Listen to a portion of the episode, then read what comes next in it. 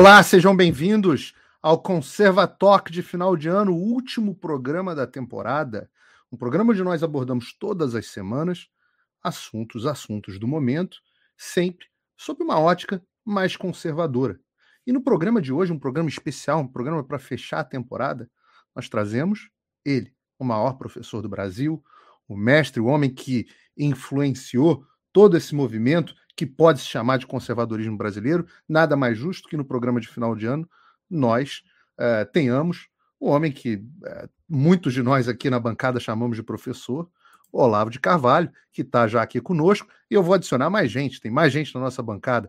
Temos Abraham Weitraub, temos Ernesto Araújo, temos Lucas Bove, temos Ricardo Salles, temos Paulo Eduardo Martins, e quem sabe ainda teremos a presença do Luiz Felipe é, para completar, para termos o time completo, a escalação completa. Aqui, ah, falando nele, olha ele aí, Luiz Felipe. Escalação completa. Programa de final de ano. Deixa eu dar a, a começar dando as boas noites, a, a, boa noite, dizendo que o que eu estava dizendo aqui fora do ar, que é, é muito bom vê-lo assim, bem, de boa saúde, num ano difícil que passou boa parte do tempo aí cuidando da saúde. Professor Olavo de Carvalho, bem-vindo ao Conservatório, boa noite. Muito obrigado, é uma grande alegria estar aqui com vocês. Abram, bem-vindo, boa noite. Boa noite, Paulo, Ernesto, Luiz, Paulo, Eduardo, Ricardo Salles, Lucas e óbvio. Boa noite, professor. Tudo bem com o senhor? Espero Tudo que... bem, graças a Deus. Espero que seja só um susto, que esse final de ano aí que a gente está recebendo umas notícias meio ruins aí por aí, é, seja só um susto, ano que vem tudo seja revertido. O que, que o senhor acha, professor? Olha, é, eu não sou muito otimista quanto ao futuro imediato, não, de maneira alguma. Né? Eu, eu, quero, eu quero perguntar mais sobre isso. Eu quero perguntar mais sobre isso. Sobre vou esperar a pergunta específica. Vamos, vamos, vamos Ernesto, deixa eu terminar só de dar boa noite para as pessoas. Boa noite, Ernesto. Boa noite, Paulo. Boa noite, professor Olavo. Boa noite a todos. Realmente fantástico estar aqui com o professor nesse final de ano que espero que seja, apesar de, dos problemas que a gente tem pela frente, seja o, o plantio de algumas sementes aí para o, para o futuro, mesmo que seja um futuro mais distante. Deputado Luiz Felipe, saudade. Boa, Boa noite. noite. Boa noite, Paulo. Boa noite, professor Olavo. Faz muito tempo que a gente não se vê. Feliz também estar tá vendo o senhor aí com saúde, está disposto aí a conversar conosco. Boa noite aí a todos do Conservatoc, eh, Ernesto Weintraub, Paulo, Ricardo e Lucas. Um grande abraço a todos. Vamos começar. Paulo Eduardo Martins, deputado, boa noite. Ah, eu, eu vi que no gabinete do Luxiri, pelo visto, ainda não cortaram a luz, mas no teu café, café tô... frio eu já conhecia, luz cortada não tinha visto. É, eu não estou no gabinete, eu estou no carro, estava na estrada, enfim, trabalhando e não deu para chegar em tempo. Parei aqui para dar um oi para vocês. Internet precária, não sei quanto tempo eu consigo ficar aqui, né? Mas é, é, um prazer ver os amigos e rever os amigos e principalmente o professor Olavo. Muito tempo que eu não conseguia conversar com o professor, tenho carinho, respeito enorme por ele e fico feliz em vê-lo muito bem. Tava lembrando aqui da turma da comunidade do Orkut e tal, falei, rapaz, já tem tempo que a gente tá nessa, hein? um grande abraço, professor, muito feliz em revê-lo. Ricardo Sales, boa noite. Pessoal, boa noite a todos aí. Prazer de estar na nossa última Conservatória aí do ano, em especial com o nosso grande Olavo, a quem eu tive o prazer e enorme satisfação de conhecer pessoalmente em 2007, quando eu fui a Washington com o pessoal do Movimento em Direita Brasil. Nós fomos lá para o Leadership Institute e o Mário Navarro fez a gentileza de nos levar até o professor Olavo e a Rossane, que nos receberam brilhantemente, enfim, uma conversa maravilhosa. E desde então, já antes disso, mas desde então, acompanhando sempre as, os ensinamentos, as advertências, as análises né, que faz e que para nós estar tá aqui hoje ao vivo, poder ouvi-lo, é um prazer enorme e com os demais colegas também. Lucas, boa noite. Boa noite, Paulo. Boa noite a todos. Eu, desde criança, me interesso por política, é uma coisa minha mesmo ao contrário da maioria dos meus amiguinhos, né? E faz pouco tempo, alguns meses, que eu pulei para o outro lado, né? Que eu estou do lado de cá, do lado de cada tela. E quando eu achei que eu tinha chegado no ápice de estar com a tua presença, que eu acompanho o trabalho, com os, os ministros, os deputados. Deus me dá a oportunidade de encerrar o ano conversando ao vivo com essa lenda viva que é o professor Olavo de Carvalho. Que honra, viu? Muito obrigado, muito obrigado, professor. Muito obrigado a todos. Uma boa noite. E é um privilégio para mim imenso estar tá aqui, eu diria, com o Dream Team, né? Para quem lembra do Dream Team de basquete da seleção americana, é uma espécie de time do Barcelona, uma espécie de seleção brasileira de, dos anos 70, de 1970. Isso aqui é um, é um espetáculo. Então eu peço a você que está nos assistindo, que está assistindo esse programa histórico, essa live histórica acontecendo aqui de final de ano, acho que nunca tivemos esses nomes reunidos. Eu peço a você que com, é, compartilhe esse vídeo, mande para os seus amigos, mande para o máximo de pessoas que você puder pelas suas redes sociais, pelo seu WhatsApp, pelo seu Twitter. Vai lá, pega o nosso link, joga lá no teu Twitter, no teu Getter, no teu Facebook, manda para tia, manda para todo mundo que gosta desse tipo de conversa. E curte, aperta esse joinha aqui. A gente está com. Agora, o programa acabou de começou, começar, a gente está com uma audiência absolutamente espetacular clica no joinha, porque isso faz com que o YouTube mostre o nosso vídeo para mais pessoas que possam se interessar pelo assunto. E se você não está inscrito no canal, inscreva-se, porque nós aqui, todas as semanas, trazemos um convidado. Nem todo mundo, aliás, ninguém tem o peso do Olavo de Carvalho, vamos ser absolutamente sinceros, mas todos, sempre nós temos grandes convidados, pessoas uh, muito inteligentes que têm muito a contribuir com o debate, todas as semanas, os temas do momento, uh, sob uma ótica conservadora. E esse negócio de conservadorismo no Brasil. Só uma coisa, Paulo. O Lucas está tombado aí, pelo menos para mim. A tela dele. é Acho que tombou de lado. Ele assim. que tombou de lá. Olha aí, tombou de lado aí. Não, é o efeito de estar assim. diante do professor. Mexeu com tombou, ele. Tombou. Já tombou. Um já tombou. Vamos fazer a live assim, ó. E a gente acompanha o Lucas. É... Bom, esse negócio de conservadorismo é, é, é, uma coisa. Era, era, quase que inexistente eu ouvir falar disso de conservadorismo no Brasil. Né? Ainda tinha um, uma, uma conversa ali é, com, com Roberto Campos sobre liberalismo. Conservadorismo é uma coisa que quase você não ouvia falar no Brasil. Até que alguém começou a introduzir isso, e a primeira pessoa que eu me lembro de falar é sobre isso bastante no Brasil e difundir essas ideias, embora ele nunca tenha se classificado efetivamente como um conservador, foi o professor Olavo.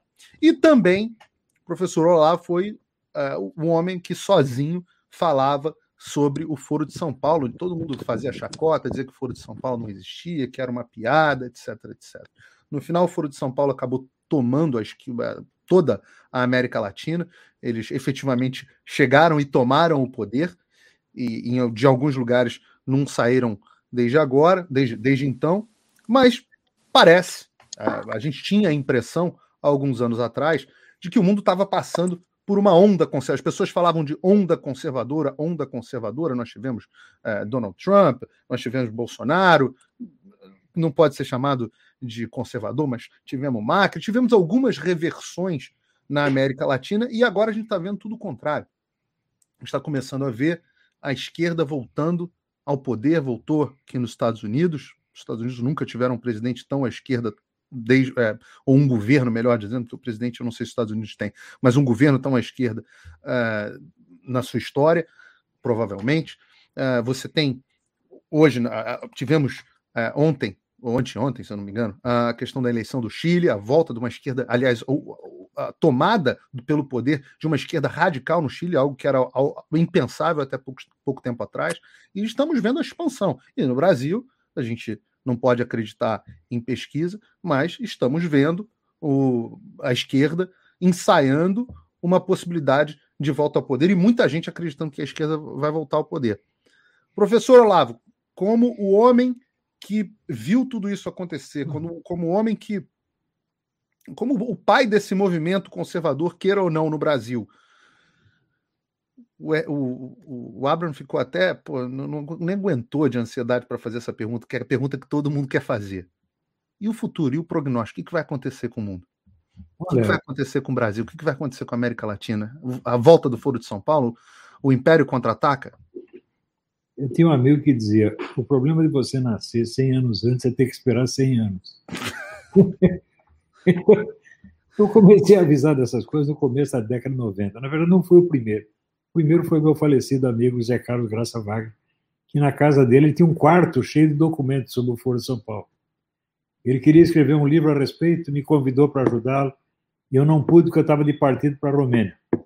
Quando eu voltei da Romênia, a vida dele tinha sido desgraçada totalmente por causa de uma entrevista que ele deu para o Diário Las Américas falando do Foro de São Paulo. Desgraçaram a vida do homem, acabaram com ele. Né? E daí eu não pude mais ajudá-lo, mas eu comecei a divulgar então o Foro de São Paulo, já com bastante atraso, porque o Foro de São Paulo data de 1990. Foi fundado pelo Lula, o Frei Beto e Fidel Castro. Mas, é, mas quando eu comecei a falar disso aí, já era o quê? 95, 96. Quer dizer, eu mesmo já entrei nessa história atrasado. O resto do país está muito mais atrasado. Agora, durante mais de 10 anos, você tinha inumeráveis pessoas de, de autoridade, de prestígio, que diziam que o Foro São Paulo nem mesmo existia. Eu me lembro do Kenneth Maxwell, que era o especialista, entre aspas, do Council of Foreign Relations sobre América Latina, dizia: não, isso aí foi um negócio inventado por um maluco do Rio de Janeiro, era eu. Eu vi o Luiz Felipe de Alencastro, que era professor da Sorbonne e, e colunista da Veja, também, não, isso aí não existe. Né? Também tive um debate na, na, na, televisão, no programa Renato Machado, junto com o Luiz Garcia, que era o meu chefe na, redação do Globo. Né? Ele também insistindo que nada disso existia, que era tudo invenção da minha cabeça. Né? Então, assim, o número de, de esse foi o verdadeiro negacionismo. Nunca houve um negacionismo tão é, intenso e duradouro como foi de São Paulo.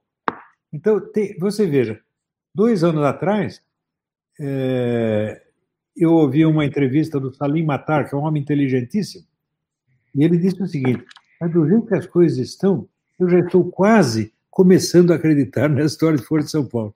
Quase começando a acreditar. Isso dois anos atrás. Então, o atraso é monstruoso.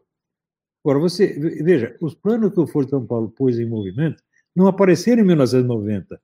Eram planos que já existiam dentro da esquerda comunista desde 30 ou 40 anos antes. Eles apenas estão aplicando velhas técnicas, né? É, então, o pessoal da direita está meio século atrasado.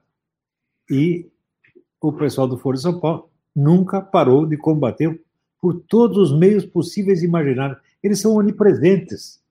Né? Você pensa que eles estão assim, é, atuando só na esfera da, da, da, luta eleitoral? Nada disso. Eles atuam dizer, no, no, nos consultórios de aconselhamento matrimonial, atuam na educação infantil, atuam na psiquiatria, atuam na, mídia, atuam na, nas artes plásticas, atuam nas artes teatrais, cinematográficas. Eles estão em toda parte. Ou seja, eles ocuparam todo o espaço mental brasileiro. Né? A, a, sorte do Brasil é que a maior parte das pessoas não acompanha essas atividades. Né? Então, a, vamos dizer, a chamada cultura brasileira. No Brasil, quando você fala de cultura, você pensa em Caetano Veloso, Gilberto Gil. É uma coisa horrível. Né? Você, você vê, vê se algum americano chama de cultura o Elvis Presley. Nada. Né? Eles sabem distinguir o que é cultura e o que é cultura popular. No Brasil, não. No Brasil só existe a cultura popular. E ela é, tem o status da alta cultura. Então, isso aí também é um efeito, vamos dizer, da, da expansão do Foro de São Paulo. Eles dominaram totalmente o ambiente dito cultural e hoje só vigora o, o, a opinião deles. Não há mais outra opinião. Quem não pensa como eles não tem, não tem espaço, não tem direito de falar, não tem nada. Acabou. Agora, a eleição do Bolsonaro foi a grande chance, grande chance, por meu entender, já perdida, porque ele precisava, primeira coisa que ele precisava ter feito é desmantelar esse esquema nas primeiras semanas. Não fez isso, foi tratar de querer parecer um bom administrador, quis parecer ser o novo Juscelino Kubitschek, tá? perdeu tempo. Então, eu acho assim, o Bolsonaro é sujeito que ele aprecia né, ser insultado, aprecia ser humilhado, né? aprecia ser achincalhado. Porque tudo que ele faz é para perder a guerra. Ele só não perde a popularidade, mas popularidade não é poder. Evidentemente, o povo brasileiro não tem poder nenhum. Então, a elite inteira está contra o Bolsonaro e ela continua mandando no pedaço. Agora, não se pode dizer que o Foro São Paulo está recuperando o terreno perdido. Ele jamais perdeu o terreno. Quer dizer, um avanço parcial e local da direita não quer dizer nada dentro do conjunto. Quer dizer, o pessoal se iludiu muito com a eleição do Bolsonaro. Vencer uma eleição não é nada, gente. Nada. Zero, zero, zero, zero, zero. Cargo eletivo não é poder. Só um imbecil acredita nisso. O poder está na sociedade, meu Deus do céu. O poder, o que é o poder? É muito simples. Quantas pessoas te obedecem? Não é quantas pessoas gostam de você. Né? For assim, quantas pessoas gostam de você, claro, o Bolsonaro já ganhou. Né? Quantas pessoas gostam do Bolsonaro, quantas gostam do Lula? A maioria absoluta gosta do Bolsonaro. Mas o problema não é gostar, o problema é obedecer. O Bolsonaro não é obedecido em praticamente nada. Quem manda no Brasil é a turma do STF, a turma da mídia, a turma do show business, e pronto, acabou. É e o pessoal da, das Forças Armadas? A Força Armada assiste tudo isso e só acredita assim, em neutralidade ideológica. Ou seja, no Brasil só é duas possibilidades. Ou você é comunista ou você é neutro. Não existe direita. Existe bolsonarismo, não direita. Então, é, isso aí é a raiz de todos os males e o Brasil vai se dar muito mal, gente. Não venham com esperanças tolas, porque é o seguinte, a briga já está perdida. Já está perdida. Existe chance de voltar, fazer voltar essa. Bom, existe uma chance remota. Vamos dizer, se o Bolsonaro acordar. Mas eu, eu não sei como fazê-lo acordar. Porque o pessoal imagina que eu sou o guru do Bolsonaro. Isso é absolutamente falso. Conversei com o Bolsonaro quatro vezes na minha vida. E duvido, duvido que ele tenha lido o meu livro inteiro. Nem aquele livro único. Ele não leu aquele inteiro. Se ele tivesse lido com atenção, tem muita coisa que ele fez e não faria. E os demais livros? E o meu curso? Eu tenho um curso que eu dei 570 aulas. Ele assistiu alguma? Nenhuma. Então, eu, a minha influência sobre o Bolsonaro é zero. Ele me usou como poster boy. Usou para se promover e se eleger.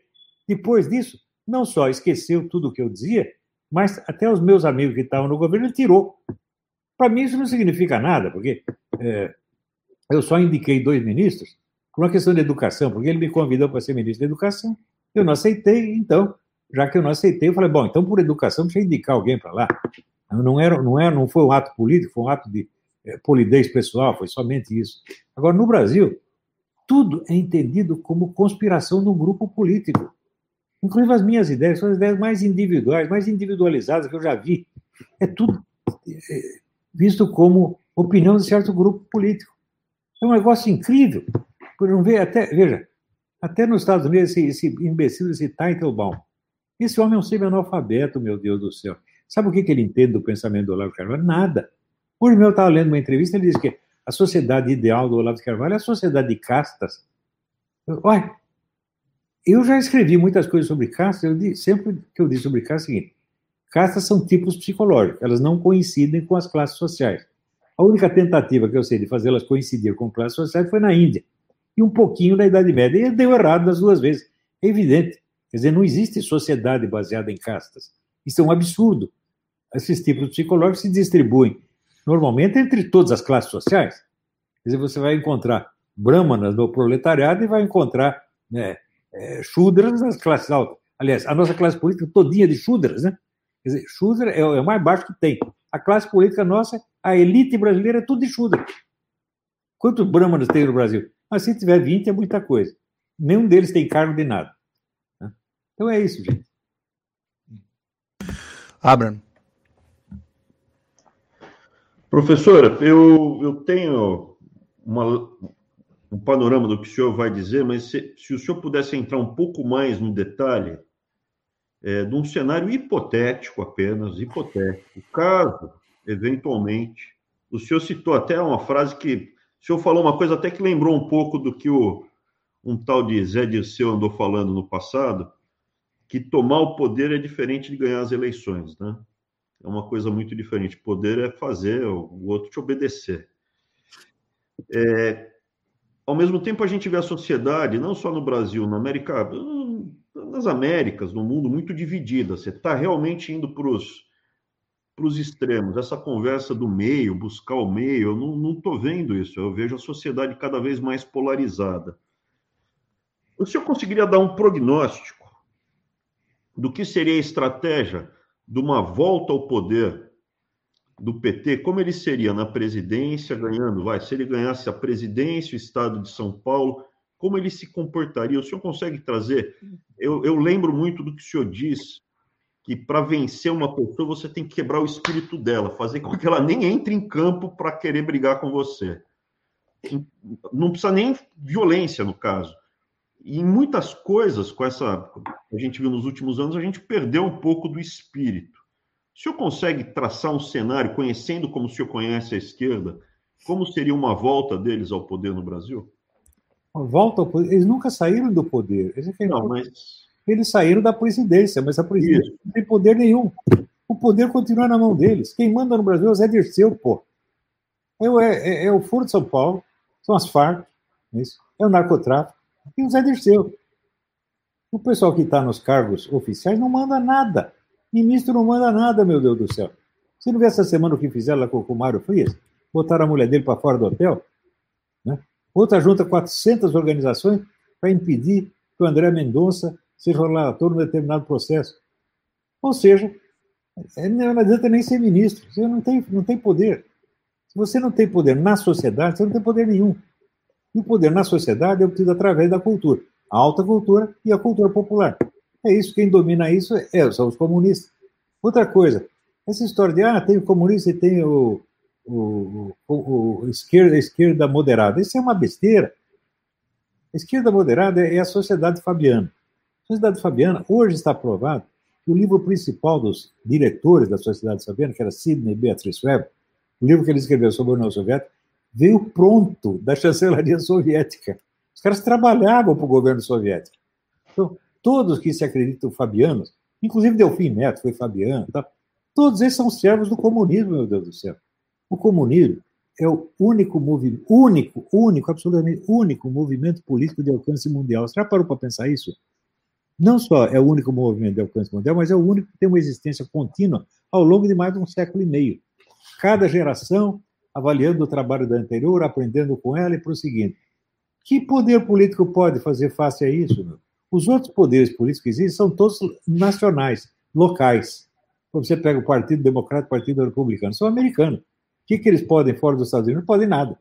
Mas o Partido Comunista está dentro desses dois e está na União Soviética, está na, na, em Portugal, está no Reich Parta. Quer dizer, é um poder mundial. Ninguém, ninguém pensa nisso. Ninguém. Veja, existe alguma é, aliança direitista internacional? Não, não tem nem para fins meramente eleitorais, nem para isso existe. Né? Falar culturalmente, como é que você pode concorrer culturalmente, meu Deus do céu, com a, a falecida, dita falecida União Soviética? A União Soviética teve a maior indústria editorial do universo. Né? E mais ainda, nunca pagou direitos autorais. Eles publicavam tudo. Né? Você pega, dá uma olhada na página marxists.org. Você vai ver a imensidão da produção escrita desses caras, é uma coisa. Ninguém pode concorrer com isso, meu Deus do céu. Então, filho, dizer, eles já ganharam, meu filho. É? Só quem pode fazer isso voltar atrás é Deus. Ninguém mais. Agora, nós servindo a Deus, talvez nós possamos fazer alguma coisinha. É isso? Mas ah, eu, eu, ah, eu não, não, vejo essa ilusão de que se o PT não ganhou a eleição, ele não tem poder. Não, o PT pode perder a eleição, mas o poder não perdeu absolutamente nada. Né? Você veja, por exemplo, toda a atuação desse pessoal do STF. Trabalha 100% para os comunistas. Óbvio, é a coisa mais óbvia do mundo, porra. Né? Soltando todos os criminosos comunistas e prendendo os seus inimigos. Ora, inimigos que não fizeram nada. Né? Inimigo que não cometeram crime nenhum. Dizer, que crime cometeu, sei lá, a Sarah Winter, que crime cometeu o Daniel Silveira. Coisinhas, assim, coisinhas que eles falaram, quer dizer, crime de opinião. O Brasil está cheio de presos políticos, todo mundo da direita. A esquerda pode prender quem ela quiser, se não entendeu, pode prender, e daqui a pouco vai provar que pode matar. Né? Vocês não tentaram matar o Bolsonaro? Os seus assassinos foram punidos até hoje? Não. E nem serão. Não tem a menor possibilidade. Então, veja, este é um poder é, absolutamente incontrolável. O pessoal da direita não se deu conta do tamanho do problema. Eles querem fazer de conta tudo assim. É, querem fingir que o inimigo é mais fraquinho para eles se sentirem mais calminhos. Eu não faço questão de ficar calminho, não tenho, eu não tenho esse problema, tá entendendo? Quer dizer, eu, eu não, tenho, não tenho medo de ficar assustado. Né? Eu não tenho medo de ver o tamanho do, do, do problema. Aliás, é, eu me esforço para ver o tamanho exato, né? o mais que eu possa. A exatidão não, completa não existe, mas é, eu vou até onde eu consigo enxergar.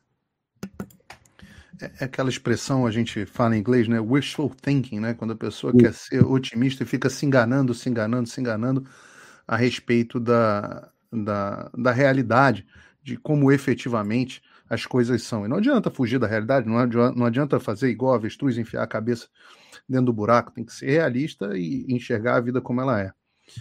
Ernesto, tem um episódio engraçado envolvendo, para quebrar um, quebrar um pouco o clima, dar um pouco mais de descontração para esse papo sério, tem um episódio engraçado envolvendo, quando eu faz, quando eu estava na Jovem Pan, que a Thaís Oyama, num, num, numa discussão lá comigo no programa 3 em 1, falou que você era um discípulo do Olavo e que tudo que o Olavo, tudo que você fala, tudo que você falava era dito pelo Olavo, era a mesma coisa. E aí o Olavo gravou um dos vídeos mais engraçados da história da internet, que as pessoas devem procurar depois no YouTube, que foi a resposta da Thaís Oyama. E agora estamos. A prova de que Ernesto Araújo e o Olavo de Carvalho não são a mesma pessoa, essa é a primeira coisa é, surpreendente, porque olha, não é, não é simplesmente um dublê. E a segunda é que agora você pode fazer uma pergunta para o Olavo de Carvalho aí, ao vivo é. e a cores, aí na frente de todo mundo. E até discordar é. dele, se você não, quiser, se é que é possível. Obrigado, Paulo. Não, sobre a Oyama, quem dera né, que eu tivesse a capacidade de vocalizar o pensamento do professor, do professor Olavo, que, claro, foi uma inspiração total para mim, né, desde que eu comecei a lê-lo e no exercício do cargo, porque eu acho que reflete, refletia, continua refletindo a esperança que a gente tem para o Brasil, para o mundo, enfim. Mas o que eu é, queria mencionar, duas coisas, professor. Primeiro, é, bom, acho que comigo, como com muita gente, aconteceu uma revolução quando eu vi a sua, pela primeira vez, a sua ideia do Teatro das Tesouras, né? Porque eu vivia assim no meio político brasileiro, assim, observava o meio político como realmente se o PSDB fosse a direita e o PT é, a esquerda, né? Quando a gente se dá conta de que tudo é, é uma coisa só é, e tudo parte de um sistema, isso é uma revolução na, na cabeça da gente, né? E hoje o que a gente vê, bom, é um pouco a comprovação disso aí com o que parece ser uma aliança né, menos parte do PSDB com o PT, mas o que sobretudo me preocupa como brasileiro, enfim, interessado no melhor para o país, é ver uh, de alguma maneira o surgimento, não sei se em algum gabinete, em alguma sala, ou pelo menos no, no ar do tempo, assim, uh, o surgimento de uma nova, de um novo teatro das tesouras, uh, onde o, o bolsonarismo, digamos assim, aliado ao centrão, faz o papel uh, o novo papel de direita permitida frente uh, a uma esquerda. Né? Uh, e, enfim, queria perguntar o que o senhor acha dessa, dessa apreciação. E segundo, do ponto de vista mundial, se existe um, um, grande teatro das tesouras mundial entre, de um lado, o, o comunismo chinês, o Partido Comunista Chinês, e, de outro lado, os megacapitalistas ocidentais e o sistema, digamos, globalista é, capitalista, entre aspas, que acho que capitalista já tem muito pouco, né? Mas se a gente pode também falar no, no plano mundial de uma estratégia de tesouras é, que estão cortando a carne aí da, da humanidade juntas. É isso. Olha, ali no debate com o professor Duguin, eu já expliquei a visão que eu tenho dessas coisas. Não existe um plano de governo é. global, existem três. Isso. Existe um que é russo-chinês, velho plano comunista. Existe um que é islâmico. Existe o ocidental, que é o pessoal do grupo Bilderberg, esses banqueiros, essa coisa toda. E esses três esquemas eh, globalistas, às vezes eles se combatem, às vezes colaboram. É uma, a relação entre eles é uma coisa muito complexa e que é difícil acompanhar isso aí. Né? Então, a minha visão do negócio é muito genérica. É... Agora, o que você chamou de direita permitida, que é uma, expressão muito correta, a direita permitida é aquela que não combate a esquerda. Se combate, às vezes, só da boca para fora. Não faz nada, nada, nada, por exemplo, para fechar os partidos ilegais. que são partidos ilegais? Partidos filiados a organizações estrangeiras são proibidos pela nossa lei eleitoral. Estão totalmente fora da lei. O que, que o nosso governo fez para fechá-los? Absolutamente nada. Não, é não quer nem ouvir falar disso aí. Ou seja, simplesmente não quer briga. Né? O outro lado quer briga. Quer assim, você veja, é o que dizia o Sartre. Né? Não basta prender os anticomunistas, é preciso matá-los.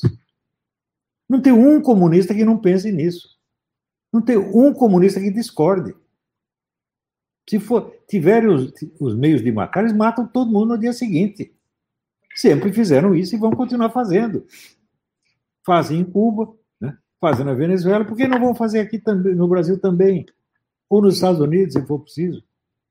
Então, a, a, a violência comunista é medida apenas pela, pelo conjunto de meios disponíveis. Se tem os meios disponíveis para matar todo mundo, eles matam. Olha, comunista, bicho, é todo psicopata. Lê o livro do Dr. Andrew Lobachevsky, por neurologia, e você vai entender do que eu estou falando. Dr. Lobachevsky era um psiquiatra polonês que durante 30 anos observou a elite governante polonesa, elite comunista, e chegou à conclusão de que era uma elite de psicopatas. E ele disse: quando os psicopatas governam, quando os psicopatas têm o poder, o restante da sociedade não vira psicopata, mas vira histérico. O que é histérico? É o sujeito que não acredita naquilo que ele vê, é naquilo que ele ouve. Sua própria palavra. A, a verdade dele sai daqui e entra aqui. Ele só vê isso, pensa em circuito fechado. Né? A população brasileira inteirinha é assim. Quer dizer, é impossível você discutir com as pessoas a partir de dados do mundo real. Por quê? Quer dizer, em geral, as pessoas pensam, ouve uma palavra e responde com outra palavra. O raciocínio delas está todo dentro de uma esfera de palavras.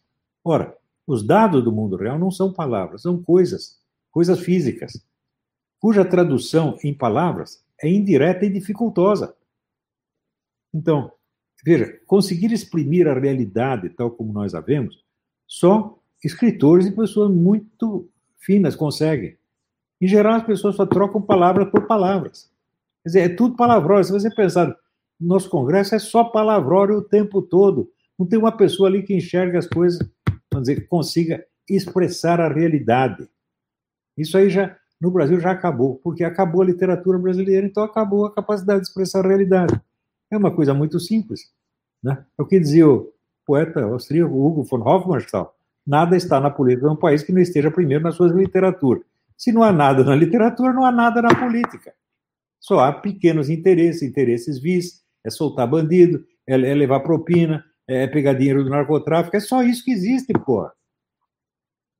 Quer dizer, o Brasil virou, assim, a república do narcotráfico, né? É o Estado drogado.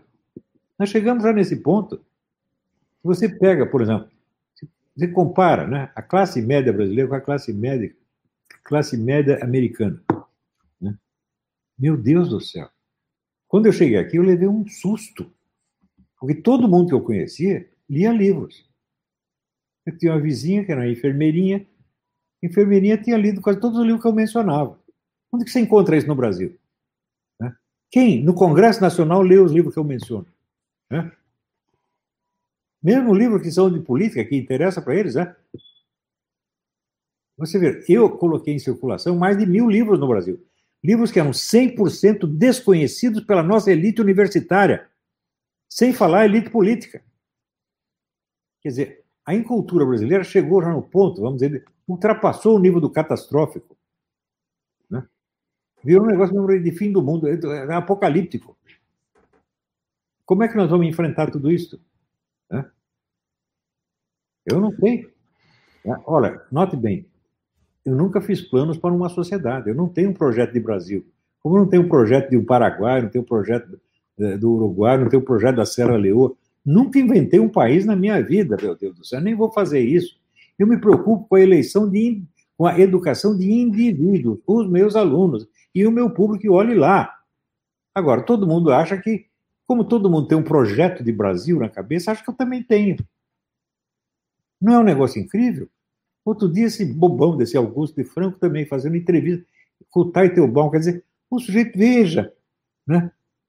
É, é o ditado francês, tu sou un plus sou que l'admire. Todo idiota tem outro mais idiota que o admira. Então, é o Augusto de Franco admirando o Taitelbaum. Eu conheci o Taitelbaum na casa do, do Bannon, durante 10 minutos. Depois ele esteve aqui durante meia hora conversando comigo. Ele nunca leu nenhum livro meu, ele não lê português, meu Deus do céu. e escreve uma tese universitária sobre um autor que ele não consegue ler no original.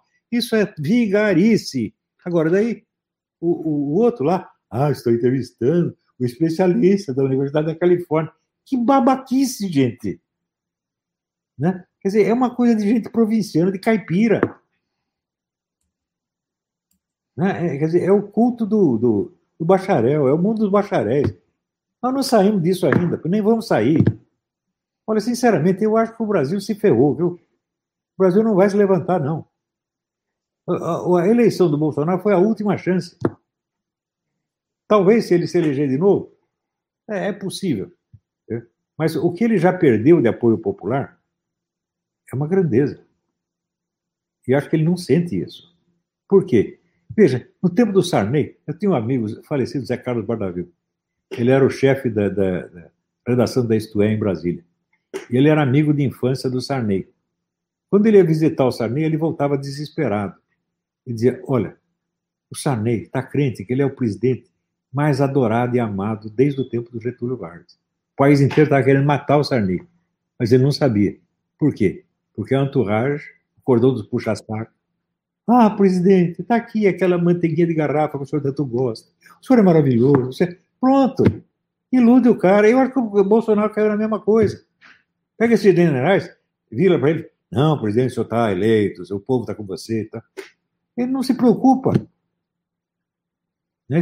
Então, o que ele quer agora é parecer simpático, parecer bonzinho, parecer um bom administrador. Que ele é um excelente administrador. De fato, é o melhor que nós já tivemos para lidar com obras públicas, economia. Está tá indo muito bem. Mas política ele não faz.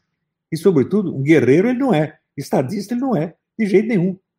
Ele é assim, como se fosse um, um prefeito de cidade interior. Né? Assim, é, é um Paulo Salim Maluf sem a roubalheira.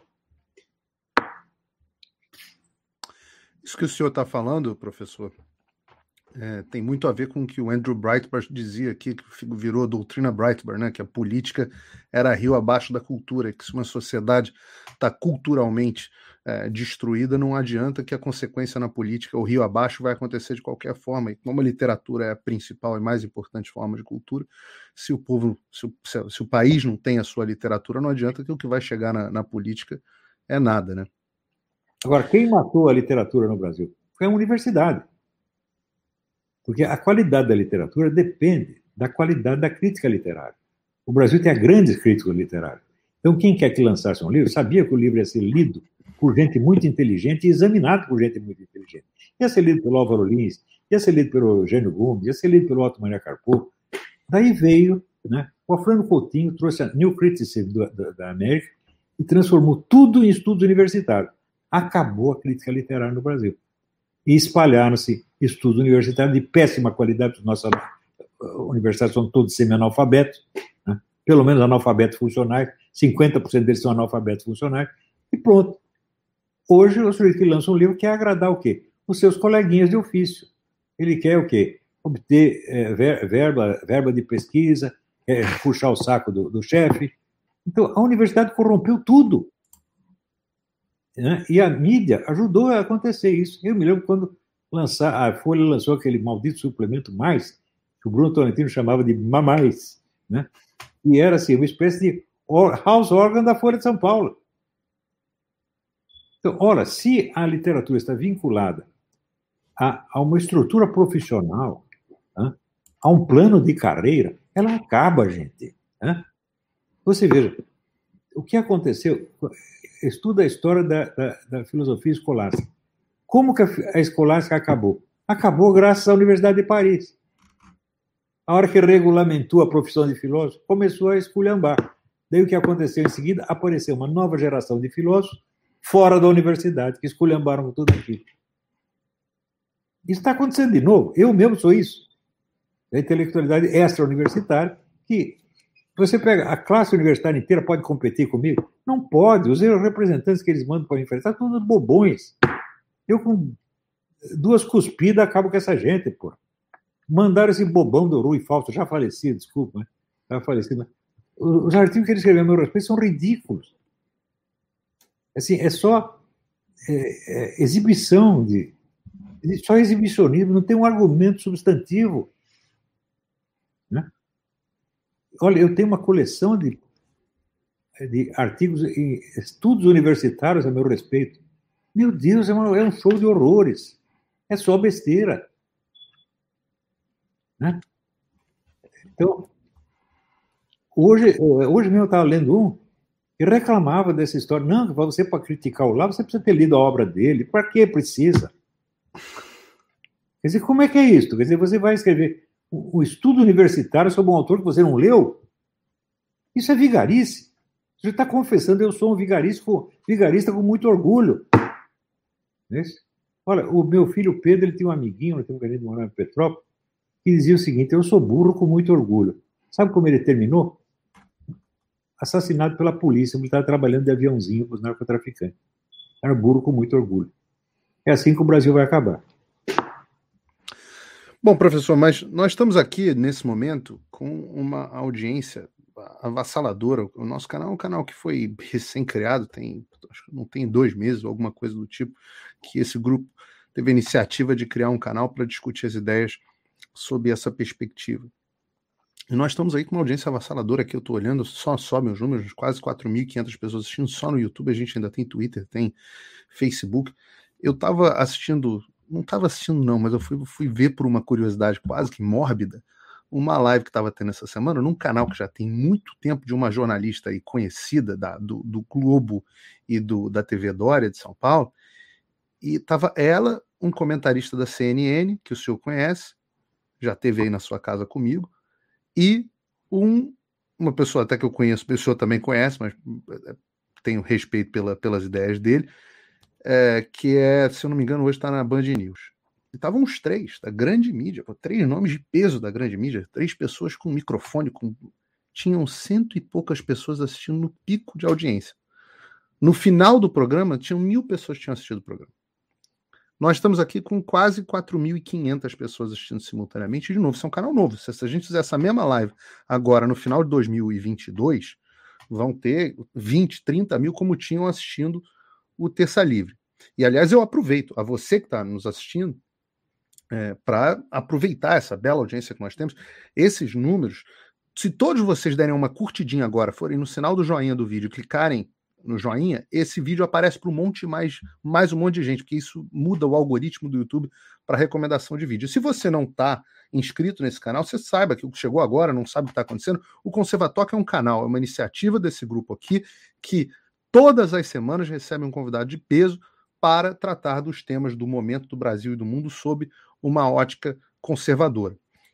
E eu queria passar a, a palavra para o Lucas. Lucas, tem, tem que ter algum peso essa uma audiência desse tamanho, é, enquanto do outro lado, na, na grande mídia, as pessoas da, da direita limpinha, da esquerda, e seja lá do que for, da direita permitida, como bem disse o Ernesto e, e complementou o Olavo, essas pessoas ninguém assiste. É, o, é, um, é, um, é um. Tem que, tem que haver um peso nesse fenômeno, não?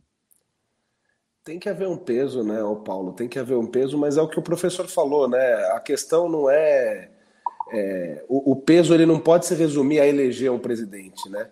O peso tem que se resumir em a gente se fazer presente ao longo de todo o processo e não só no, durante o processo eleitoral, né? E eu acredito que é, uma das. Aí, já direcionando a minha pergunta até o professor, eu acredito que o, a, grande, a grande solução para os problemas do, do, Brasil, enfim, de qualquer lugar do mundo, mas falando aqui do Brasil, é de fato a educação, né? Claro que pela educação que a gente resolve ah, os problemas de segurança, de meio ambiente, de saúde, de corrupção, enfim. É, a educação é o caminho, não à toa a Gramsci ensinou a esquerda a, a avançar os seus tentáculos aí sobre as escolas e universidades, né? É, eu entendo que as gerações atuais aqui no Brasil estão infelizmente perdidas. Né? A gente vê, é, a gente viu ao longo de todos esses anos o que, que aconteceu, o esfacelamento é, da, da, da, sociedade brasileira como um todo, né? essa distribuição de, de, de, de diplomas para semi-analfabetos, como, fez como, como fizeram os governos petistas. Eu trabalho com engenheiros, advogados que não sabem escrever o português. Né? É impensável uma situação dessa. Então, é, uma vez que o professor acertou a previsão dos últimos 30 anos, a previsão que ele fez há 30 anos se concretizou, eu queria saber, professor Olavo, o senhor realmente acredita que não é possível recuperarmos a, a elite intelectual brasileira, se é que ela de fato existiu um dia? Né? O senhor acredita que de fato não é possível a gente recuperar essa elite intelectual brasileira? E se há um fio de esperança, por onde é? Qual seria o caminho, professor? Por favor. Olha, um dia eu falei para os escrevi no, no, no, no YouTube essa mensagem para os meus alunos. Né? Não fiquem procurando uma esperança para o Brasil. A esperança são vocês, não tem mais ninguém, pô. Quer dizer, vocês são a, a, a elite intelectual brasileira. Ou você vai achar que para ser elite intelectual você tem que ser professor universitário, você tem que ser é, diretor do Globo. Esse é absurdo. Elite intelectual é a produção intelectual, é o cara que produz. Eu vejo o que os meus alunos produziram nos últimos, é, vamos dizer, 10 anos. Não tem universidade capaz de produzir aquilo. Quando você pega esse pessoal do Instituto Borborema, né, você pega o, o Ronald Robson, Flávio Gordon, fala, mas que universidade pode competir com essa gente? Não pode. A universidade é que nem a mídia. Ela não tem credibilidade mais. Só ela só tem credibilidade para ela mesma. Quer dizer, dentro da universidade não fica puxando o saco do outro, trocando beijinho. Você é maravilhoso, você. É, é aquele negócio ridículo que você via no ambiente da UT. Eu não suportava ver aquilo. Né? Eu ouvia lá, sei lá, o Mota Peçanha falando com, com a Marilena Chauí. Era uma troca de confete que não acabava mais, meu Deus do céu. Quem vai ligar para essa gente? Ninguém liga. Quer dizer, é só a elite falando com a elite. Agora, a elite tem poder, ela tem a caneta na mão, ela faz decreto, ela tem dinheiro, né? não tem popularidade, não tem apoio popular nenhum. Mas quem precisa do apoio popular, meu Deus do céu? Né? Se você tem até maquininha de votar, você põe lá quem você quiser, até isso. Não digo que seja tudo fraude, mas se quiserem, fazem a fraude. Então, você veja, qual é o poder que tem o presidente da República comparado com o Congresso e o STF? Não tem nada. Nada. Quer dizer, ele se castrou a si mesmo, desde o primeiro dia.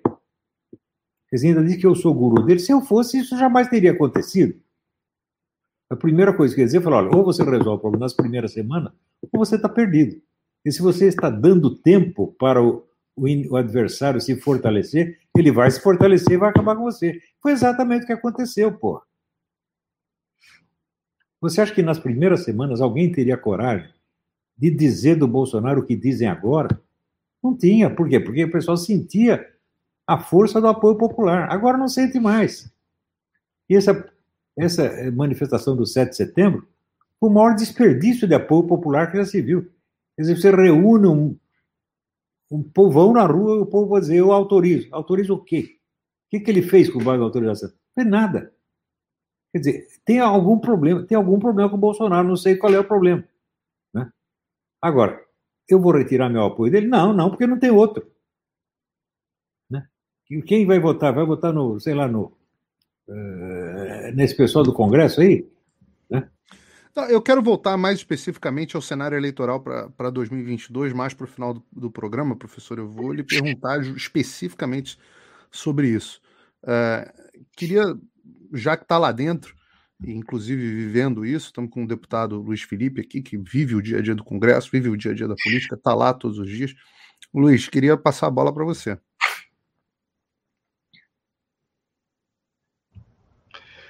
A, a, bola não, a batata, né? A batata, a batata. quente. Professor, como é que vai, senhor? Muito bom estar aqui com o senhor mais uma vez. Tudo bem, graças a Deus. É um prazer estar com você.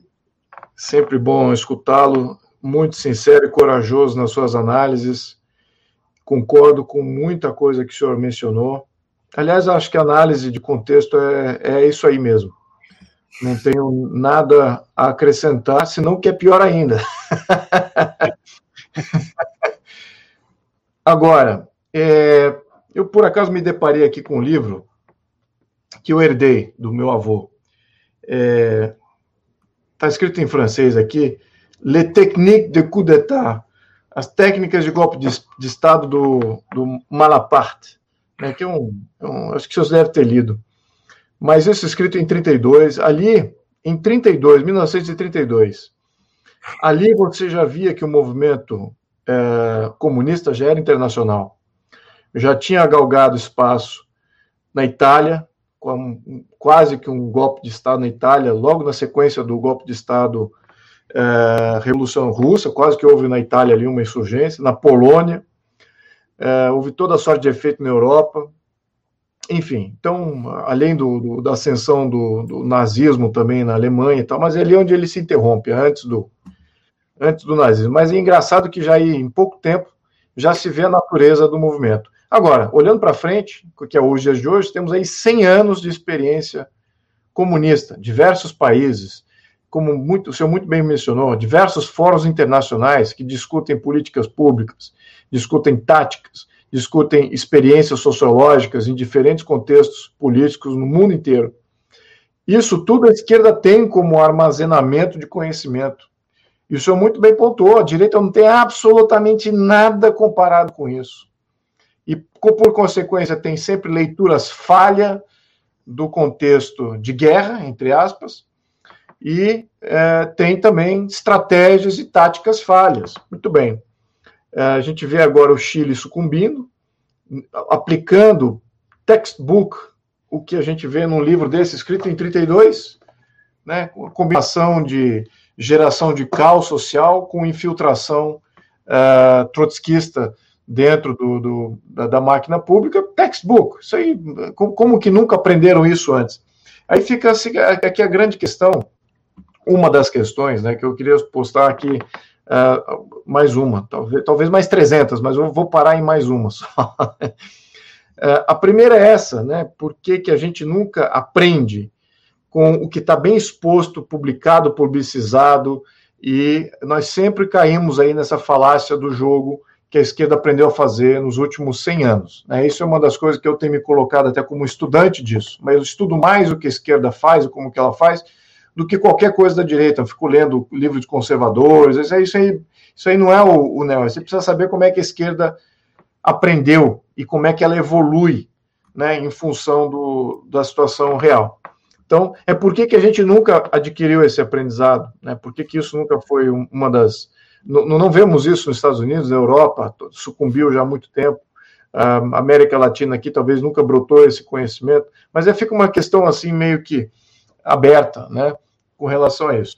Segundo ponto, é, eu vejo com uma certa inevitabilidade essa essa, esse, o destroçar da, da, das democracias representativas, né, dos modelos democráticos representativos. Eles não são fortes suficientes para essa mobilização, sobretudo agora no século XXI, com tecnologia, meta capta muito dinheiro.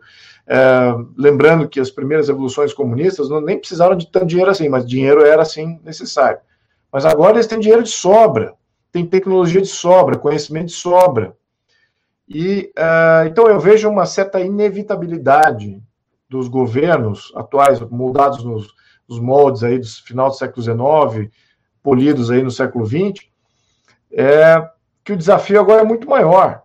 Né? E você colocar esse ônus somente numa sociedade que está desprovida, não só do conhecimento, mas também agora dos recursos, para fazer um combate à altura desse movimento uh, estatista né, que a gente acha que é inevitável que, que aconteça ao redor do mundo, né, uma certa unificação aí. Não querendo ser pessimista, só estou fazendo aqui uma leitura do cenário, como qualquer é, general estaria fazendo do, de quem é o seu inimigo. Então, é, é possível se esperar que exista esse movimento estatista unificador, que a gente vai ainda viver isso como geração, e que a gente também, em função das mesmas uh, dinâmicas de rapidez do sistema, a gente pode até ver a falência disso. A gente está vendo aí, a gente, como a gente viu, o nascimento do comunismo nacional e a falência desse comunismo nacional. Então, como, tiver, como estamos vendo, agora, o, o nascedor do comunismo internacional, comunismo global, mas em função dessas rapidez evolutivas, a gente é capaz de ver a falência do comunismo internacional. Então, essas duas grandes perguntas aqui, espero não estar tá sendo muito acadêmico e esotérico aqui, mas é, eu quero pontuar isso porque eu queria saber a leitura do senhor. Acho que você tem uma visão bem nítida aí com relação a isso. Muito obrigado, professor. Obrigado. Olha, eu tenho a impressão que a partir da década de 60, ou um pouquinho antes, é, a grande elite financeira internacional é, se tocou de que todo o trabalho intelectual dos comunistas podia lhe ser útil. Por quê? Dizer, a crítica comunista da sociedade destruía todos os valores, destruía senso moral, senso ético, senso artístico, senso estético, tudo, tudo, tudo, tudo, tudo. E deixava uma situação onde o único critério de vida era o econômico. Então a economia se tornava né, a rainha da vida humana. Tudo tem que ser decidido por critério econômico. E isso aí, é claro que fortalece o poder econômico das grandes fortunas ilimitadamente. Então, é por isso que hoje em dia você vê a esquerda internacional todinha aliada ao grande capital.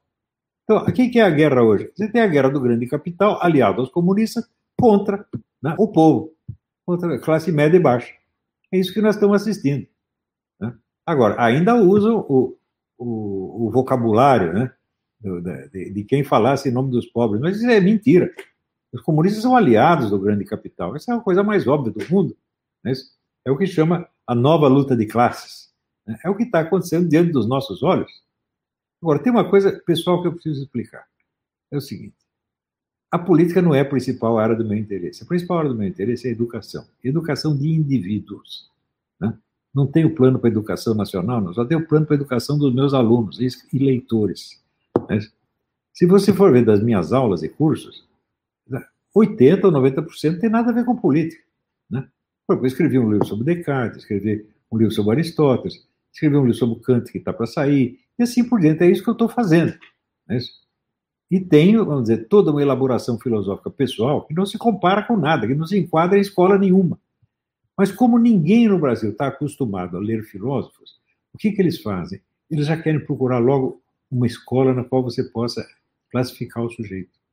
Então você pega uma palavrinha que ele usou e que outra da outra escola usou, ele já classifica o sujeito lá. Por exemplo, a Olavo pertence à escola tradicionalista. Mas meu contato com a escola tradicionalista terminou em 1987, 87 e terminou de maneira bélica, terminou numa briga feia e foi para a justiça. Os caras tentando me pôr na cadeia por um crime que eu não tinha cometido. Eu ganhei a briga, claro. Eu ganhei a briga com o Chuon. Chuon é meu inimigo desde 1987, o pior inimigo que eu já tive na minha vida. Como é que eu pertenço à escola dele, gente? Né? Quer dizer, tudo que eu já escrevi contra essa gente, escrevi e disse, né? Agora, vem esse idiota desse Teitelbaum, seguido por outro idiota que é Augusto de Franco, ah, ele pertence ao tradicionalismo. Quer dizer, essa é coisa de gente inculta. Não são capazes de pegar a obra de um filósofo e entendê-la tal como ela é em si mesma. Eles logo querem associar com alguma coisa que eles já conhecem. Né? Então, por exemplo, ah, o Olavo pertence à escola do Duguin. Falou, o meu único contato com o Duguin foi um debate no qual ele saiu com o cu ardendo, gente. Né? Como que eu posso estar associado com eles? Eles estão loucos. Né? E o Bannon? Bom, eu conversei com o Bannon três vezes. Né? E nunca li uma linha escrita por ele, isso é verdade. Tenho aqui um livro dele, nunca li. Né? O que, é que eu tenho a ver com o Bannon? Absolutamente nada. Pior, o Beno queria que eu apresentasse ao Duguin. Falei, não posso apresentar você ao Duguin por um motivo muito simples. O Duguin me odeia, pô. Né? Então, quer dizer, é um monte de ideias erradas, estereótipos absolutamente falsos que circulam e circulam com ares de ciência acadêmica, meu Deus do céu. Quer dizer, o que, é isto? Que palhaçada é essa? Então a gente fica com dó do Brasil. Fala, olha, com esta camada intelectual, o Brasil nunca vai ser nada, bicho. Porque a camada política, da onde sai a classe política? Sai da universidade, pô. O que é a classe universitária hoje é a classe política dali 15 anos. Então, a classe, nós, toda a nossa classe política foi extraída de uma outra classe na qual 50% são analfabetos funcionais. O que não quer dizer que os outros 50% saibam ler alguma coisa. Então, não tem jeito, gente. Ou nós vamos ensinar o Brasil a ler, ou nada vai ter solução tudo vai ficar enormemente difícil. Uma destruição total da cultura nunca aconteceu na Zâmbia, na Serra Leoa, no Paraguai, no Raicoparta, no Polo Norte. Nunca aconteceu isso na história mundial, gente. E eu estou vendo acontecer no meu país. E eu falo disso, as pessoas não ligam, elas querem uma solução política. Não tem solução política. Quer dizer, ou nós nos dedicamos seriamente a criar uma nova classe intelectual capacitada. Daí já vem o Teitelbaum diz: não, ele quer criar uma elite para governar o país, elite para tomar o Estado. Que estupidez é essa? Eu estou falando, nada no Brasil tem solução política. Nada, nada, nada, nada, nada, nada. Qualquer solução vai vir da, da cultura e da iniciativa privada. Só. O resto não adianta.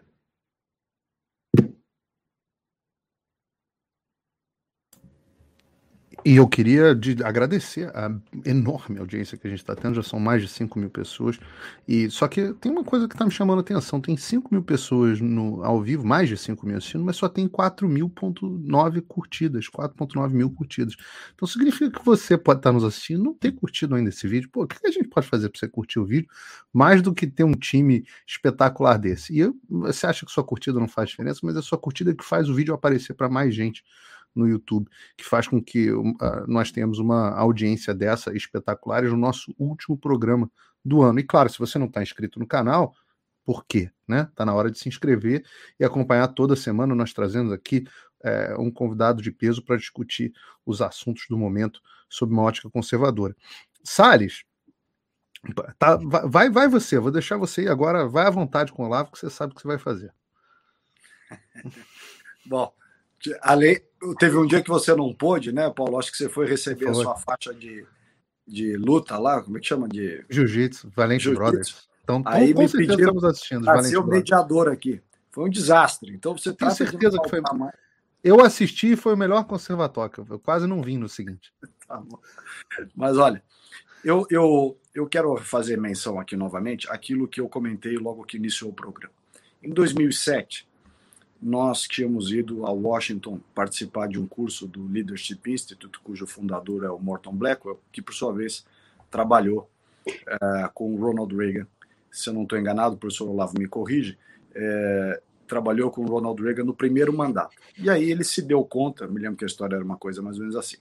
Ele se deu conta, em pleno Estados Unidos, no mandato do Reagan, no primeiro mandato, se deu conta de que não havia é, não havia substância no movimento conservador americano, republicano, etc., para que ele pudesse dar continuidade aos trabalhos em que o Ronald Reagan se dispunha naquela altura. E aí ele montou o Leadership Institute e, e ele existe até hoje lá nos Estados Unidos. Muito bem. Uma das coisas quando a gente foi fazer o curso, que foi nessa oportunidade que eu conheci o professor Olavo, já se vão aí 14 anos, foi 2007, janeiro, fevereiro de 2007, uma das coisas que o pessoal lá é, ensina, eles ensinam uma série de coisas. Eles ensinam é, como você faz movimento estudantil, como organiza os grassroots, como que organiza a, a media training, como é que você organiza para fazer community service dentro da, da lógica conservadora. Enfim, tem uma série de skills, né, uma série de habilidades ou treinamentos que o curso pretende é, transmitir eu fiz o curso, não necessariamente aprendi tudo, mas estou só me reportando aqui aquilo que eles, eles ensinam lá. Mas tem uma coisa que eles ensinam lá que me marcou muito, que foi uh, um princípio, uma lógica de atuação dos conservadores, da direita, dos republicanos, não importa como a gente chame, também é irrelevante, é como é que faz as coalizões, como é que trabalha em parceria, em coalizões. Né? E eu estava ouvindo aqui todos, com, com, sempre com muito cuidado, e, e, do mesmo lado que eu fico feliz em estar aqui presente, eu fico um pouco triste, porque é, ao ouvir aqui a, a questão das tesouras, né, a, a, narrativa das tesouras, a história das tesouras, eu me lembrei do Joaquim Pô, que para você ganhar da tesoura, você põe a pedra. Aí a tesoura bate na pedra e pronto. Então, como é que a gente constrói é, uma coalizão duradoura, ou pelo menos mais substantiva no Brasil, com essa lógica de trabalho de longo prazo e com essa, esse caráter multidisciplinar, né, em várias frentes ao mesmo tempo universitária, eh, imprensa, produção de conhecimento, ocupação do espaço político, em que pese não seja suficiente, mas acho que é importante. Como é que a gente constrói isso numa direita, ou num, enfim, num grupo conservador, direita, liberais, cada um pode chamar da forma que quiser. É, como é que a gente constrói isso em meio a uma permanente, e isso é uma coisa que eu tenho visto há muitos anos, meu caro Olavo, uma permanente é, disputa, o verdadeiro mimimi, né? Um dizendo assim, não, ele. Eu, exatamente o exemplo que você deu aqui. Ele usou a palavra tal, e como ele usou tal palavra numa entrevista, eu daqui por diante não falo mais com ele. A outro diz assim, não, eu, eu até gostava dele, mas é, eu vi que ele jantou com fulano, se jantou com fulano, agora não quero mais saber. Quer dizer, é uma. Eu não vou usar a palavra correta aqui, que vai. É um mimimi absoluto, né? E você não forma coalizão com, esse, com essa fogueira de vaidades, esse monte de suscetibilidades, essa frescurite toda, que infelizmente contaminou os diversos grupos, as diversas frentes, as diversas, ah, usou tal palavra, não serve. Não, jantou com fulano, não gosto mais. É, ele acha que Hayek é melhor que Robert, eu gosto mais do Robert, então eu não quero mais saber dessa turma. Quer dizer, como é que a gente constrói isso se nem dentro de um grupinho tão pequeno que é a nossa direita, os nossos conservadores, os nossos conservadores liberais, não importa, a gente consegue tirar, afastar essa frescurite toda, esse mimimi todo? Pergunta essencial. E a resposta eu encontro no termo criado pelo Hegel, que é o trabalho do negativo. É mais importante saber o que você está contra do que o que você está a favor. Tá certo? E nós estamos contra duas coisas. Nós estamos contra o comunismo e estamos contra o banditismo. Basta isso. Se você é contra essas duas coisas, você está do meu lado. E o resto, você é liberal, conservador, não interessa isso aí. Tá entendendo? Você começa a querer definir a ideologia, você termina brigando. Então, nós precisamos nos ater aos pontos que nós vamos combater. O que, que nós estamos contra? Né? E acho que aqui está todo mundo contra essas duas coisas. Não é isso? Então, se você perguntar qual é a minha posição política, liberal, conservadora, eu não sei. Eu sei que eu sou anticomunista. Né? Sou anticomunista e antitotalitário de modo geral. Quer dizer, não quero, não quero conversa com gente totalitária. Né? Agora, sempre vai chegar algum idiota e dizer, não, mas ele parece fascista, não sei. Esse idiota, aquele idiota já falecido do Rui Fausto, ele disse que eu sou fascista porque um dia eu elogiei alguma coisinha do Orbán, o presidente da Hungria. Né? O Orbán fez alguma coisa para impedir excesso de entrada de, de, de imigrantes, eu achei que aquilo estava certo. O que, que eu sabia mais da política do Orbán? Nada, só fiquei sabendo desse negócio e achei que estava certo. E pronto, ele elogiou essa politiquinha do Orbán, então ele é urbanista, e se ele é urbanista, ele é fascista. Esse cara é um analfabeto, evidentemente, já está falecido, mas ora, será que depois de falecido o, fica o burro fica inteligente? Eu não sei, tenho minhas dúvidas. Né? Então, era um burro, então é um burro falecido. Né? E os, os, fãs dele também. No outro dia eu vi homenagem a Rui Falso. Homenagem do quê? O que esse cara fez na vida, pô? Só fez propaganda comunista. Lê lá a bibliografia dele. Ele só se dedicou ao comunismo o tempo todo da vida dele. O que, que vale uma pessoa dessa? Não vale nada, meu Deus do céu. Você precisa entender: comunismo não é uma simples ideologia. Comunismo é um movimento assassino. A essência do comunismo é destruição. É o lema de Karl Marx. É preciso destruir tudo quanto existe. A minha filosofia, diz ele, é a crítica radical de tudo quanto existe. Né? Ele é contra tudo. E por isso mesmo que ele não tem esses problemas de autodefinição ideológica. Ele sempre se move num canto. Ele hoje aprova uma coisa, amanhã pode aprovar outra, não tem problema. Porque se contribui para a destruição, tá bom. Eles podem. Veja, o que, que fez Lenin quando tomou o poder? Não instituiu o capitalismo na, na, na Rússia, chamada nova política econômica? Restaurou a propriedade privada, porque ele precisava disso. Isso é problema para eles? Não. Agora, sempre chega aquele idiota do Marco Antônio Villa, dizer, comunismo é estatização dos meios de produção. Se não tem estatização dos meios de produção, não tem comunismo. Então Lenin não era comunista, porra. Né? Quer dizer, até quando vou ter paciência com esse tipo de gente? que não sabe nada do que está falando, nada, nada, nada, nada, nada. Olha, comunismo não é brincadeira. Um dia eu escrevi um artigo chamado Estudar antes de falar. Dei lá um programa de estudo sobre o comunismo, cinco anos de estudo. Né?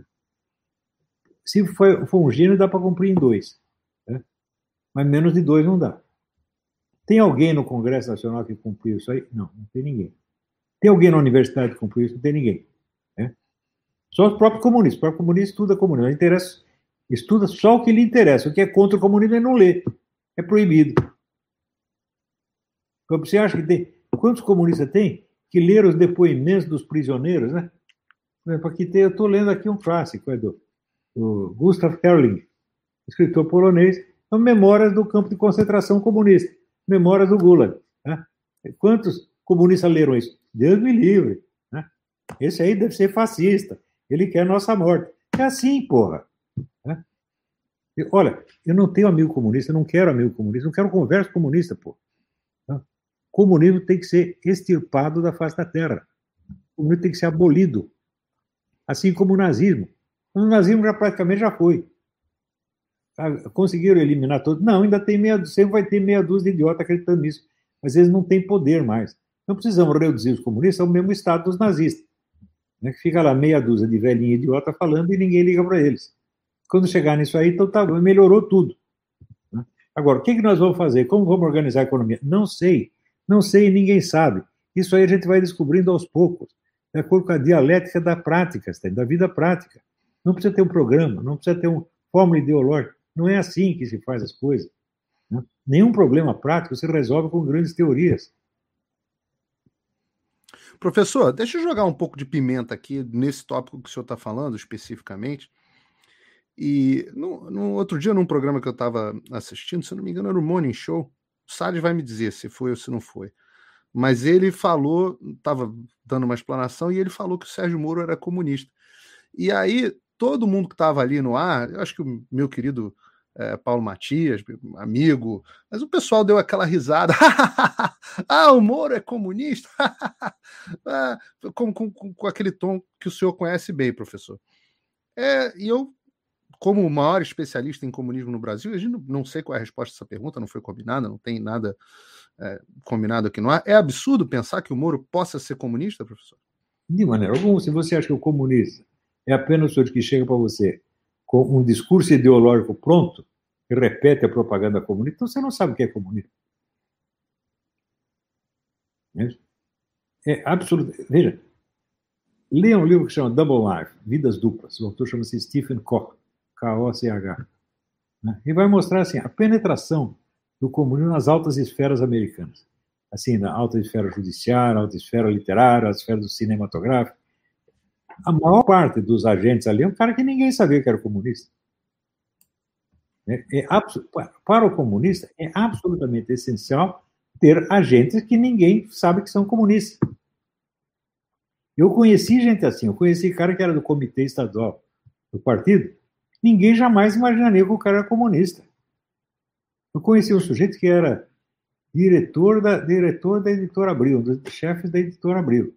Mas, é, e quando eu, como eu estava metido nisso, eu descobri que ele estava metido na guerrilha. Pô. E ninguém na editora Abril sabia. Né? Você acha que ele saía falando de doutrina comunista? Claro que não, ele não é idiota, pô. Quer dizer, desde que existe o movimento comunista, a coisa é assim: você tem a parte pública do movimento, que faz propaganda, discurso, etc, etc. E você tem a, o comando, que é sempre clandestino. A liderança efetiva do Partido Comunista é sempre clandestina. Ninguém sabe quem são os caras, porra. Então, por exemplo, ah, tem alguns, alguns você sabe. Por exemplo, o pessoal fala do, do Zé Dirceu. Você não imagina o tamanho do poder do Zé Dirceu. Tá? Por quê? Porque ele não tem, nominalmente, ele não tem cargo. Ou seja, ele é do comando clandestino do movimento comunista. Esse manda, esse tem poder. Quando ele diz nós vamos tomar o poder, isso não quer dizer ganhar a eleição, ele sabe o que está falando, meu Deus do céu. Ele estudou né, no Serviço Secreto Militar de Cuba. Você acha que é um dos melhores serviços secretos do mundo? Dá para competir com o Mossad de Israel, você está entendendo? E você acha que ele é um bobão? Que vai sair para, ah, vamos fazer propaganda comunista? Pelo amor de Deus, pô. Né? Abra. O Moro eu não acho tão relevante. Eu acho mais relevante a gente saber até que ponto alguns generais do topo do exército estariam envolvidos nisso. Porque Sim. o Moro em si, ele até do ponto de vista de popularidade, ele sozinho não, não faz o movimento. Você vê que ele está relativamente isolado. A surpresa para mim foi a penetração que há, indiscutível, de comunistas ou de regimes comunistas no alto do Exército. Eu não estou estendendo aqui a Marinha nem a Força Aérea. No alto generalato. Também não estou falando de coronéis, major, nada disso. No Alto Generalato tem gente que é amigo do Aldo Rebelo. Aparece abraçado com o Aldo Rebelo com orgulho. É, existe general que no 7 de setembro, quatro estrelas, põe a bandeira da China na, na lapela. Isso para mim me, cho me, me chocou, foi uma descoberta que eu tive lá. Eu achava que ah, aquele papo de positivismo, não imagina, isso é loucura. Eu faço a minha culpa que eu, muitos anos atrás, antes da internet, eu achava que Foro de São Paulo também não existia.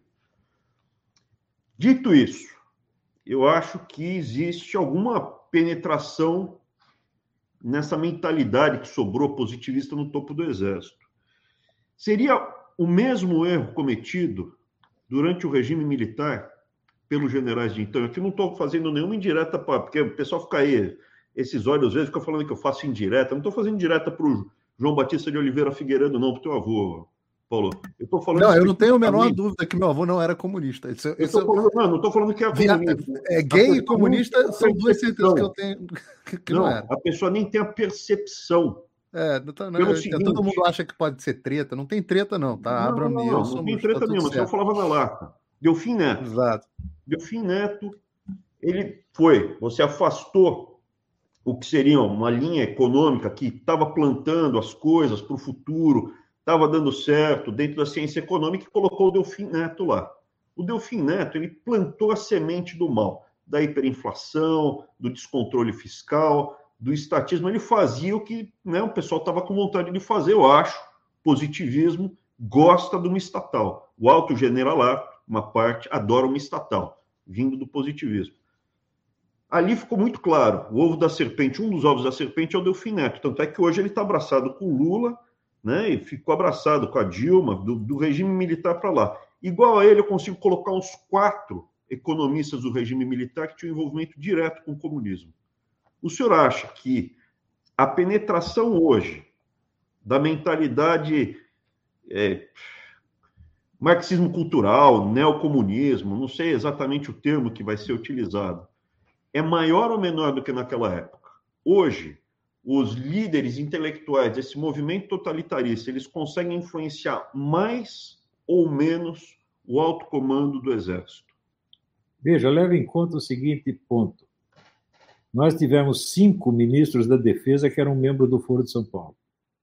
Hum? É a mesma coisa que dizer, o Foro de São Paulo mandava na nossa Força Armada. Ponto final.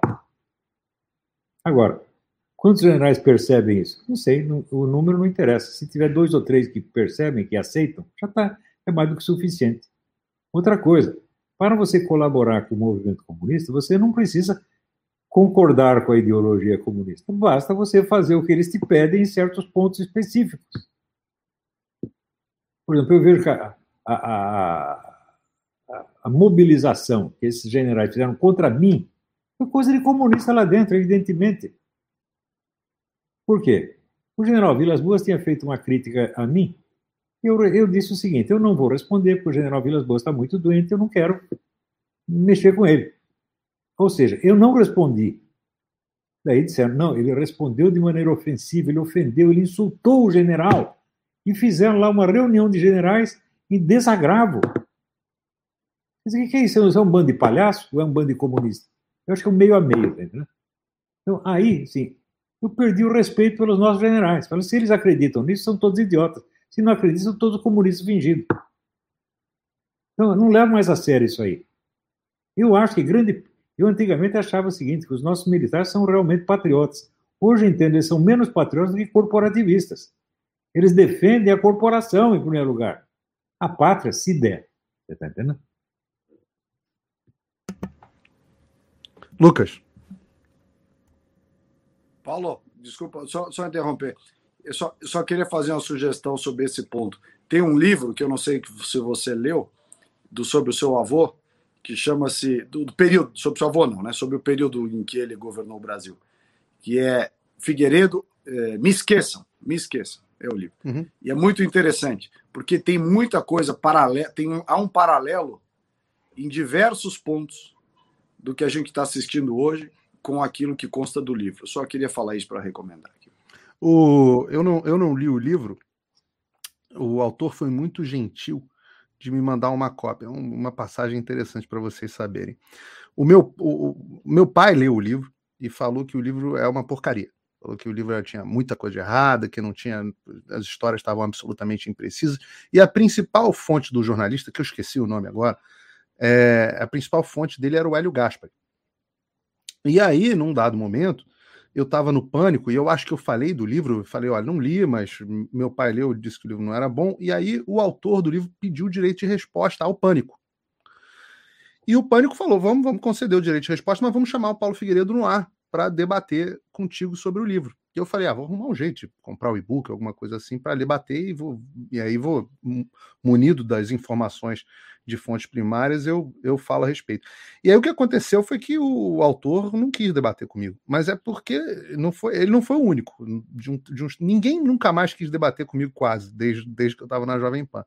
O autor certamente não quis debater. Eu falei, mas como é que você fez? Ele falou, não, eu fiz um trabalho extenso de pesquisa, não foi só o Hélio Gaspar, que era minha fonte, fiz um trabalho extenso, e eu falei que eu estranhava um livro feito sobre o governo de uma figura e ninguém da família ter sido ouvido, porque você não precisa colocar o que, o que a família diz no livro. Mas como é que você faz um livro? Se eu quiser fazer um livro sobre o Olavo, eu vou querer falar com a Roxane, vou querer falar com o Pedro, vou querer falar com a Leila, vou querer falar com as pessoas que conheceram o Olavo. Não significa que eu vou colocar tudo que eles disserem como fonte primária. E eles nunca ouviram absolutamente nada da família. Então, eu não sei, eu não tenho opinião sobre o livro. Posso dizer que meu pai leu e falou que não era nada, nada como aquilo lá que estava retratado e eu tenho muita coisa na frente é, para ler na minha lista, mas fica essa essa curiosidade. Eu achei estranho o autor não querer debater comigo sobre o livro que ele escreveu, porque é um debate desigual, né? Ele escreveu o livro, pesquisou os assuntos, deveria conhecer mais, mais do que eu. Então fica essa informação aí. Lucas. Agora eu vou reler o livro. Agora que você falou que o livro é ruim, eu vou reler o livro, depois eu vou. Eu não estou dizendo que o livro é ruim, não. Eu estou dizendo que eu não li o livro. Meu pai disse que o livro é ruim. Tá bom. Depois eu vou perguntar pro seu pai, então. É exato. Lucas. Ah, eu também não li o livro. Também não li o livro. É, e agora tenho menos vontade de ler. Mas voltando ao assunto aqui, voltando ao, ao professor, já li várias obras dele, sou muito fã e vou trazer um pouco. Gostaria de fazer uma pergunta mais no campo se o senhor me permite, professor, quem sou eu para fazer, fazer esse tipo de pergunta ao senhor, mas mais no campo filosófico. Um, eu entendo que a intuição fundamental, enfim, a, a sua obra baseada na, na, consciência individual das pessoas, enfim, na, na consciência individual que, que, capacita as pessoas para adquirir conhecimento e tudo mais. Por sua vez, uh, entendo também que a consciência coletiva, digamos assim, né, a consciência comum, não é apenas uh, a soma das consciências individuais, tem outros fatores envolvidos. A minha pergunta é bate pronto para o senhor. O senhor acredita na evolução moral da sociedade? Que isso é, é preponderante para que, que tenhamos uh, dias melhores, né? O senhor acredita na evolução moral da sociedade, professor? De jeito, de jeito nenhum, de jeito nenhum. Indivíduos podem evoluir um pouquinho. Né? A sociedade pode inventar novas modalidades de hipocrisia um pouco mais requintadas do que as anteriores, mas não vai passar daí. Né? Se você veja, Jesus Cristo, por acaso, ele veio trazer a salvação para alguma comunidade humana ou sociedade? Não, ele veio trazer salvação para as almas individuais, que é a única coisa que presta nesse planeta. Entendeu? O resto, as sociedades estão todas condenadas, que está escrito na Bíblia. Os seus deuses são demônios. O Deus da sociedade são demônios. É Agora, nem tudo que tem na sociedade é demoníaco, evidentemente, porque tem pessoas boas lá dentro. Né? Mas é, eu acho que a coisa mais bonita que existe no ser humano é a sua personalidade. E essa é estritamente individual. É Também, você veja, é, quando Cristo diz ama teu próximo como a ti mesmo, ele não disse ama a tua sociedade, né? De jeito nenhum. Quer dizer, o amor à pátria existe porque faz parte do, do amar pai e mãe, né? honrar pai e mãe. Então você tem que honrar seus antepassados. E daí, o amor à pátria vem daí. Mas não a pátria como totalidade orgânica, de jeito nenhum. É? Então, não, nós temos que parar de usar conceitos da, da, da moralidade, da ética, para falar de política, tá política tem muito pouco a ver com ética. Né? Então, quando inventaram aquela série de, de, de conferências ética na política, né? eu fui assistir uma, que era a do Zé Américo Mota Peçanha, e isso me inspirou, meu livro O Jardim das Aflições, né? dizer, mostrando que aquilo tudo era uma imensa palhaçada. Né?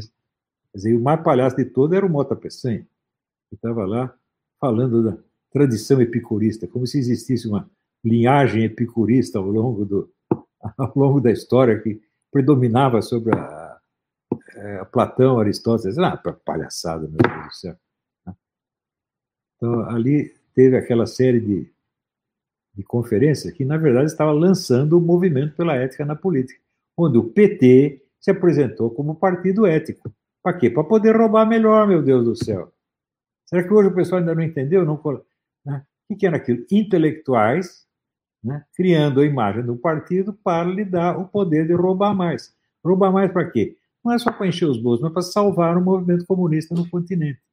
Porque tem gente que é burra, diz que não, o Lula não é comunista de jeito nenhum. Ele fomentou o capitalismo brasileiro. Claro que ele tinha que fazer isso. A função dele não era instaurar o comunismo no Brasil, era salvar o comunismo na América Latina. Para isso precisava de dinheiro. Então ele subiu ao poder para arrumar dinheiro para financiar Venezuela, Cuba, essa porcariada toda. E ele cumpriu. Eu acho que o Lula é um herói do comunismo. O comunismo que fala mal dele é muito ingrato. Luiz Felipe. O pessoal tá com saudade de você. O pessoal tava perguntando é. no chat. Cadê o Luiz Felipe? Cadê o Luiz Felipe? Cadê o Luiz Felipe? Uns 40 mil pessoas no chat.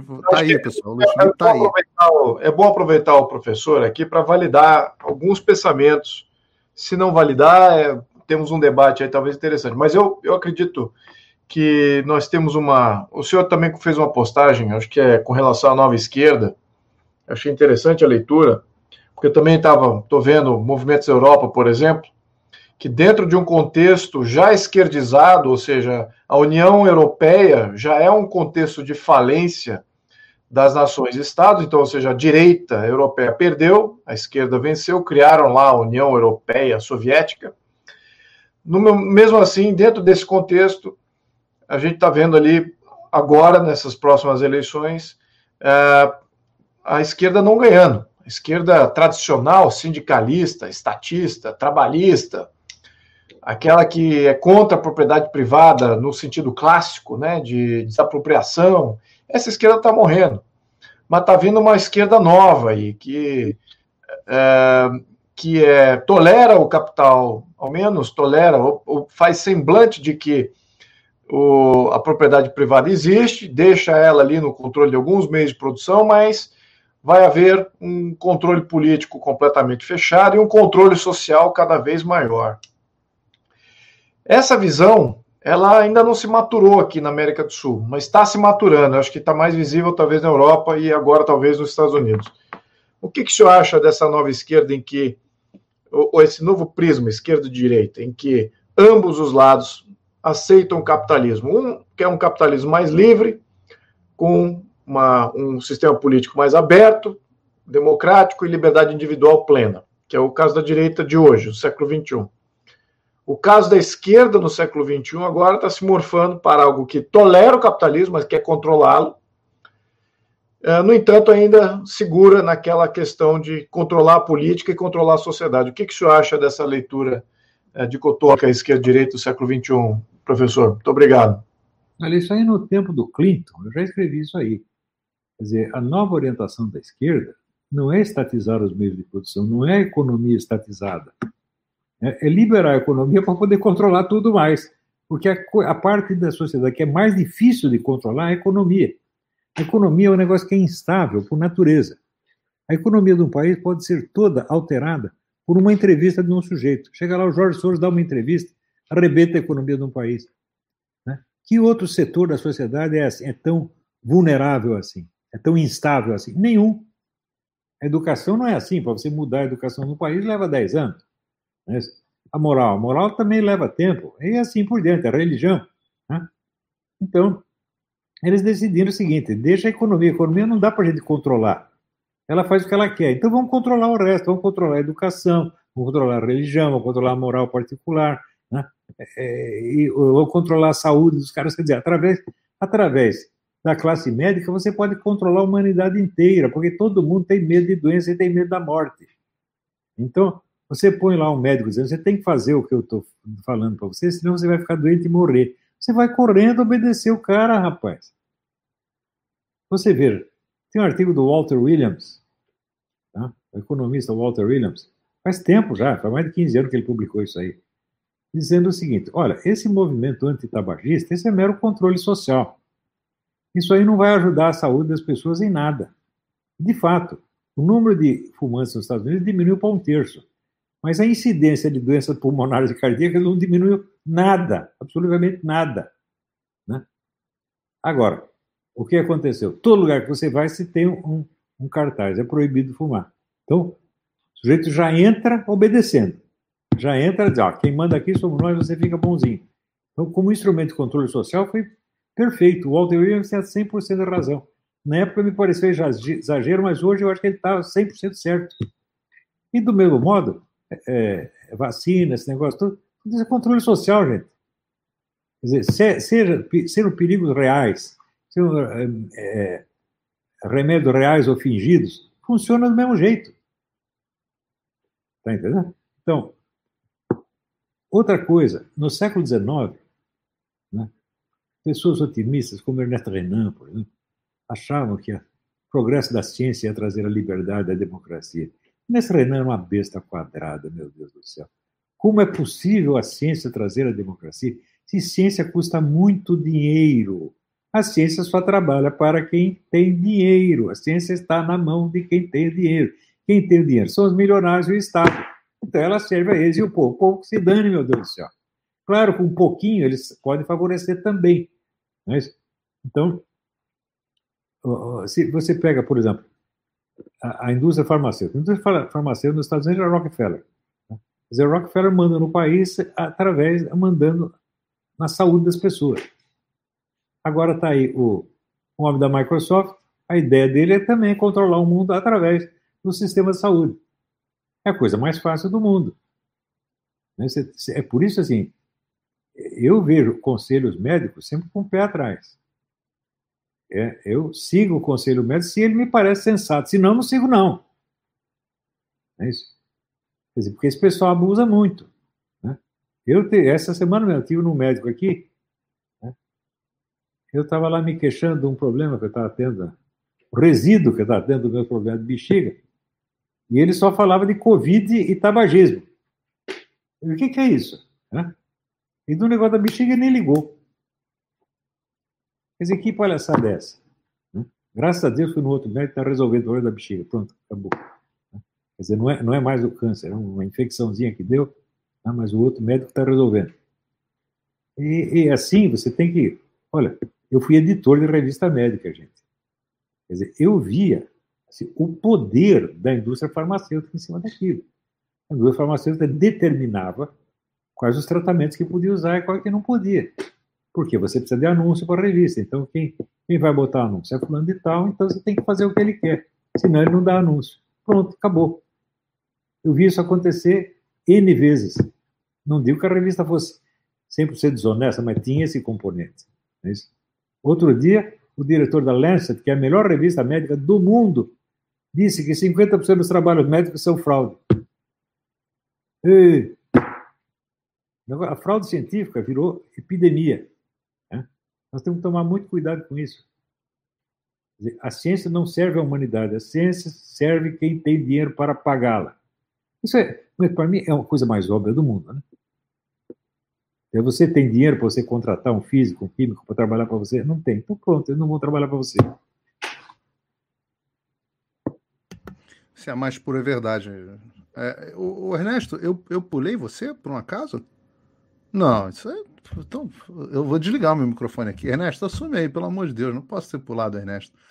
Vai, Ernesto, só, só, só ativa o teu microfone aí e, e, e assume. Não, mas... Apresenta aí para mim o programa, porque eu devo estar ficando igual o Joe Biden. Imagina, imagina.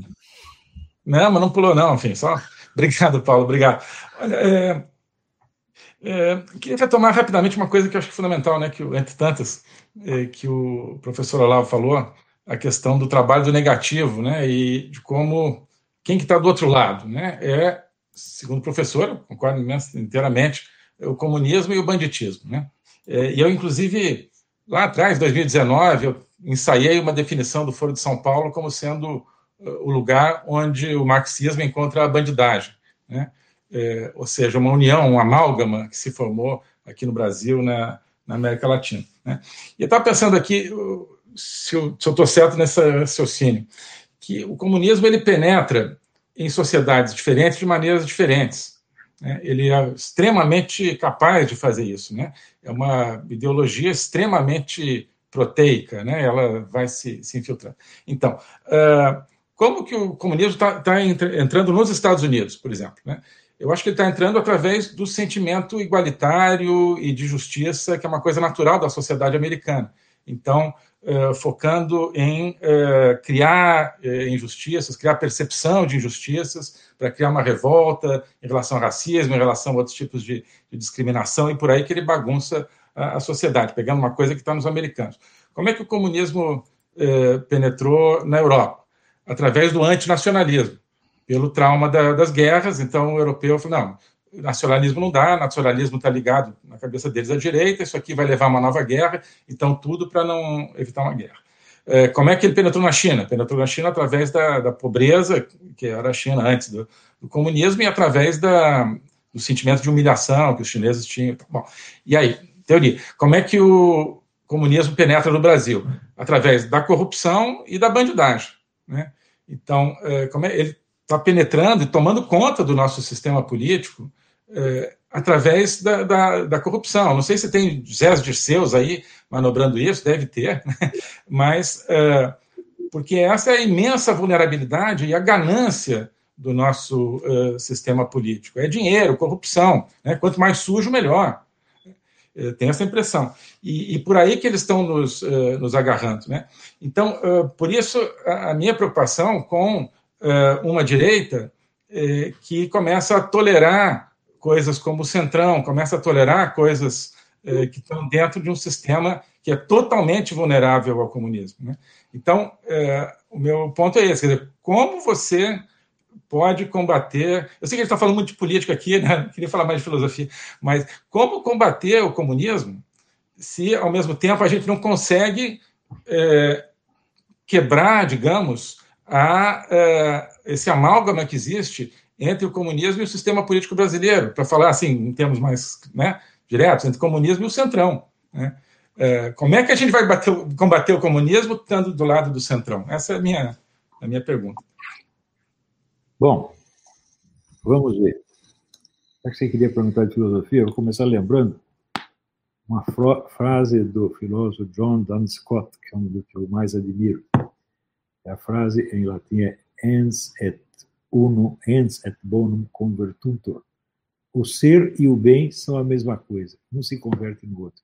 O que você fala do ser, você está falando do bem e vice-versa. Ou seja, a realidade ela é boa em sua essência e o mal é uma forma de ser, uma forma de existência deficiente, é algo que está faltando. É como diria Aristóteles, é uma privação. Para esse pessoal revolucionário, especialmente para os comunistas, porque o movimento revolucionário já vinha de bem antes, mas ele toma forma, sua forma comunista a partir de Karl Marx, o bem, positivamente falando, não existe. O bem só existe como um conflito interno do mal. Ou seja, o bem consiste em combater o mal. Tá? Você combater o mal, você não precisa afirmar um bem. Um mal combate o outro. Por exemplo, nazismo e comunismo. Isso é, é, é lixo lutando contra a porcaria. Então, eles só entendem o bem negativo. E é por isso que tudo o que eles fazem só produz desgraça, sofrimento, miséria, opressão. Fazem promessas lindas. Quanto mais linda a promessa, mais horrível é a realização e vai ser sempre assim. Portanto, é uma coisa que não tem perdão. Quer dizer, você ser compreensivo. Aquela história ah, quem não é comunista aos 18 anos não tem coração. Você já viu alguém virar comunista por amor ao próximo? Olha, eu estive lá, eu não vi ninguém, eu só vi cara ficar comunista por vaidade e por é, ter um meio de transformar a sua vaidade, dar à sua vaidade a aparência de bondade. Ou seja, o sujeito é comunista dos 18 anos porque é um bom filho da puta, isso que ele é, você tá entendendo? E quando fica mais velho, fica pior ainda, tá entendendo?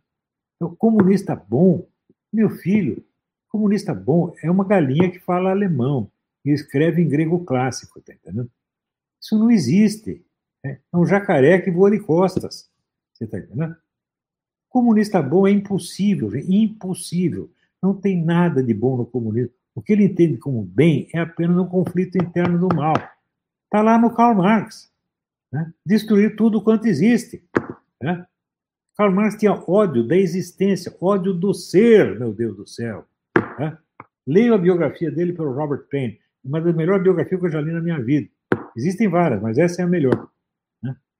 Claro, hoje tem outra mais completa, mas essa aí, a penetração psicológica do Robert Payne é um negócio espetacular. Ele não fala mal do, do, do Karl Marx, mas ele vai mostrando como a coisa era mesmo. E, é assim mesmo, quer dizer, é a dialética do mal.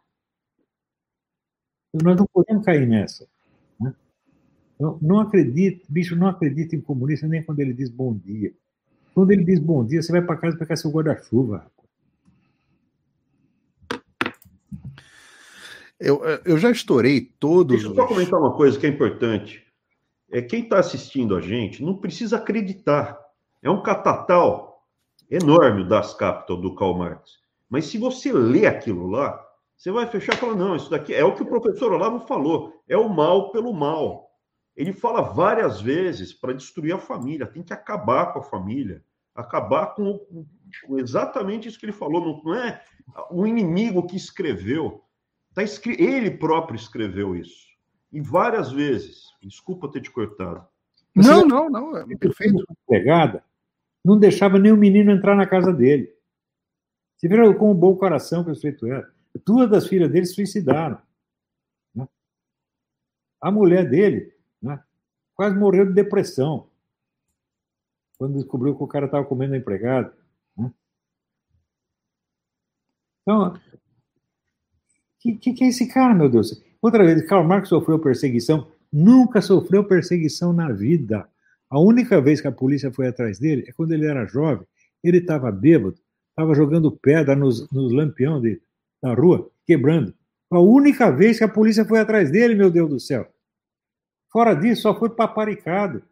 Né? Ainda recebia dinheiro do, do, eh, do, do Engels, né? Outra coisa, quando ele, ah, outra coisa, quando ele teve filho com a empregada, convenceu o Engels a fazer de conta que o filho era dele. Veja, ele, veja como esse revolucionário dava importância à sua boa imagem de pai burguês. Era um farsante, um cara desprezível. Né? Intelectualmente era um bocó de mola. Tá entendeu? Escrevia complicado. Né? Mas, mas o, o que é importante, professor, é que esse essa destruição total, esse niilismo, enfim, esse mal supremo, ele acaba permeando. E hoje em dia a gente encontra essas sementes plantadas lá atrás na escola de Frankfurt. Claro. A destruição da família como sendo. Mas tem, tem uma lógica. Né? O que, que o Karl Marx ele fala? Se você. Se, é, é da natureza humana querer o melhor para sua prole, para os seus filhos. Então, se você vai querer o melhor para seus filhos, seus filhos vão estar acima do Estado, acima do partido. E você tem que acabar com isso, você tem que acabar com esse vínculo biológico, esse vínculo instintivo. Está escrito isso, mas tem muita coisa ruim. Quando você lê aquilo lá, de cabo a rabo, você termina e fala: Meu Deus do céu, isso aqui. Mas... E outras coisas também, né? Desculpa, professor. Eu, não, não, não dá para não deixar, não dá para deixar de, de lembrar da frase do Ronald Reagan dizendo que o comunista é aquele que leu Marx e Lenin e o anticomunista é aquele que leu Marx e Lenin e entendeu. Né? Não tem como não, não, não, lembrar da frase espetacular do ex-presidente americano Ronald Reagan. Para começar a entender esse negócio, porque eu sou muito burro. No começo da minha vida, eu admirava Karl Marx. Depois passei a olhar com mais cuidado. Blá, blá. Hoje eu só tenho desprezo. Porque agora eu já li bastante. Né? Agora, no Brasil é o seguinte: o cara é considerado um grande intelectual, sabe por quê? Quando ele leu o Capital. FHC, lê o Capital em grupo. Tá? Não é nem capaz de ler o Capital sozinho, porra. Isso no Brasil é um grande intelectual. O que, que é isso, porra? Né? O Eric Weger conta, quando eu tinha 20 anos, eu li o Capital e virei marxista. Seis meses depois, eu fiz um curso de economia política e larguei aquela bobagem para sempre. Eu, eu, já estourei aqui. Esse, normalmente o programa tem uma hora, uma hora e quinze. Eu já estourei todos os, todos os tempos aqui, mas porque não dá para a gente deixar de aproveitar uh, o Olavo. Quando eu conheci o Olavo, a primeira vez que eu, que eu fui na casa do Olavo, eu cheguei lá umas, digamos, umas 8 horas da noite, né, professor? Não sei se o senhor lembra, mas eu cheguei umas 8 horas da noite, e umas 7, 7 e pouco, eu tinha vindo do CIPEC. E aí fui para casa do Olavo, cheguei lá, comecei a conversar com ele, e a gente saiu para jantar e voltamos e ficamos conversando. Quando chegou 4 horas da manhã, eu, eu queria continuar conversando, mas eu estava morrendo de sono, já estava destruído e o Olavo estava ainda redondo. Então eu sei que dá para a gente conversar com ele bastante tempo. E, e a audiência que está aqui nos assistindo é absolutamente espetacular. Queria agradecer a todos vocês, pedir mais uma vez: quem não está inscrito no canal, se inscreva, clica na curtida, porque a curtida faz o vídeo aparecer para mais gente. Eu fico repetindo isso, mas é porque esse canal é um canal novo. Então, nós temos aí coisa de 30 mil inscritos, é muito recente. E com o tempo, as pessoas vão se inscrevendo mais e o canal vai ganhando mais relevância. Mas eu, eu digo, não tem nenhum time da grande mídia que se reúna e tenha 5.600 pessoas assistindo ao vivo. Isso é sinal de que as pessoas premiam a qualidade e, e, e eu acho que nós temos uma qualidade aqui espetacular. Dando sequência a essa qualidade, queria passar a palavra para você, Salles. Olha, Paulo, é sempre um prazer aqui poder debater com os nossos amigos, mas um prazer maior, muito maior, com o nosso professor Olavo, a quem eu carinhosamente chamo de Olavo, desde, desde 14 anos atrás, é quando nós nos, nos conhecemos pessoalmente. Eu, eu acho que nós temos, nós temos uma convergência muito grande de opiniões aqui. Claro que cada um tem um enfoque, cada um tem um, tem um background, cada um tem a sua, tem a sua história de vida, tem a sua formação pessoal. Mas, e, e, e mesmo conversando, eu, eu queria trazer aqui um depoimento, e mesmo conversando com algumas pessoas que a gente convive, que não têm necessariamente a mesma visão política que nós, pelo menos não em tudo, tem algumas coisas, em outras não, mas eu diria que 100% das pessoas, mesmo os que têm diferença de opinião conosco, reconhecem o papel do nosso professor e amigo Olavo de Carvalho em chacoalhar a bananeira.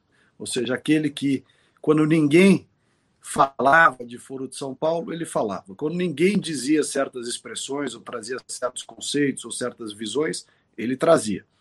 E é, eu acho que essa, essa, é uma qualidade muito grande aqui da, da, do trabalho dele, da história que ele tem. E mais, e mais. Eu acho que é algo que o Brasil precisa ter mais, ter mais. Porque, e, e, e enfim, dizer as coisas como a gente acredita que elas são. Né? Dar o nome aos bois, dar, de fato, é, a conotação que tem que ser dada, ainda que, de certa forma, isso nos cause dissabores. Às vezes causam dissabor. Quanto mais elevado na, vamos dizer assim, na escala social você está, né? mais, mais na elite, já gente da elite você conversa, mais frescurite tem. Ah, não fala isso, ah, não pode falar aquilo. Não, mas eu não estou te atacando, eu estou só comentando um assunto. Não, mas esse assunto não pode nem falar, não pode nem tocar no assunto, quanto mais emitir opinião. Emitir opinião, então, é crime de opinião, realmente.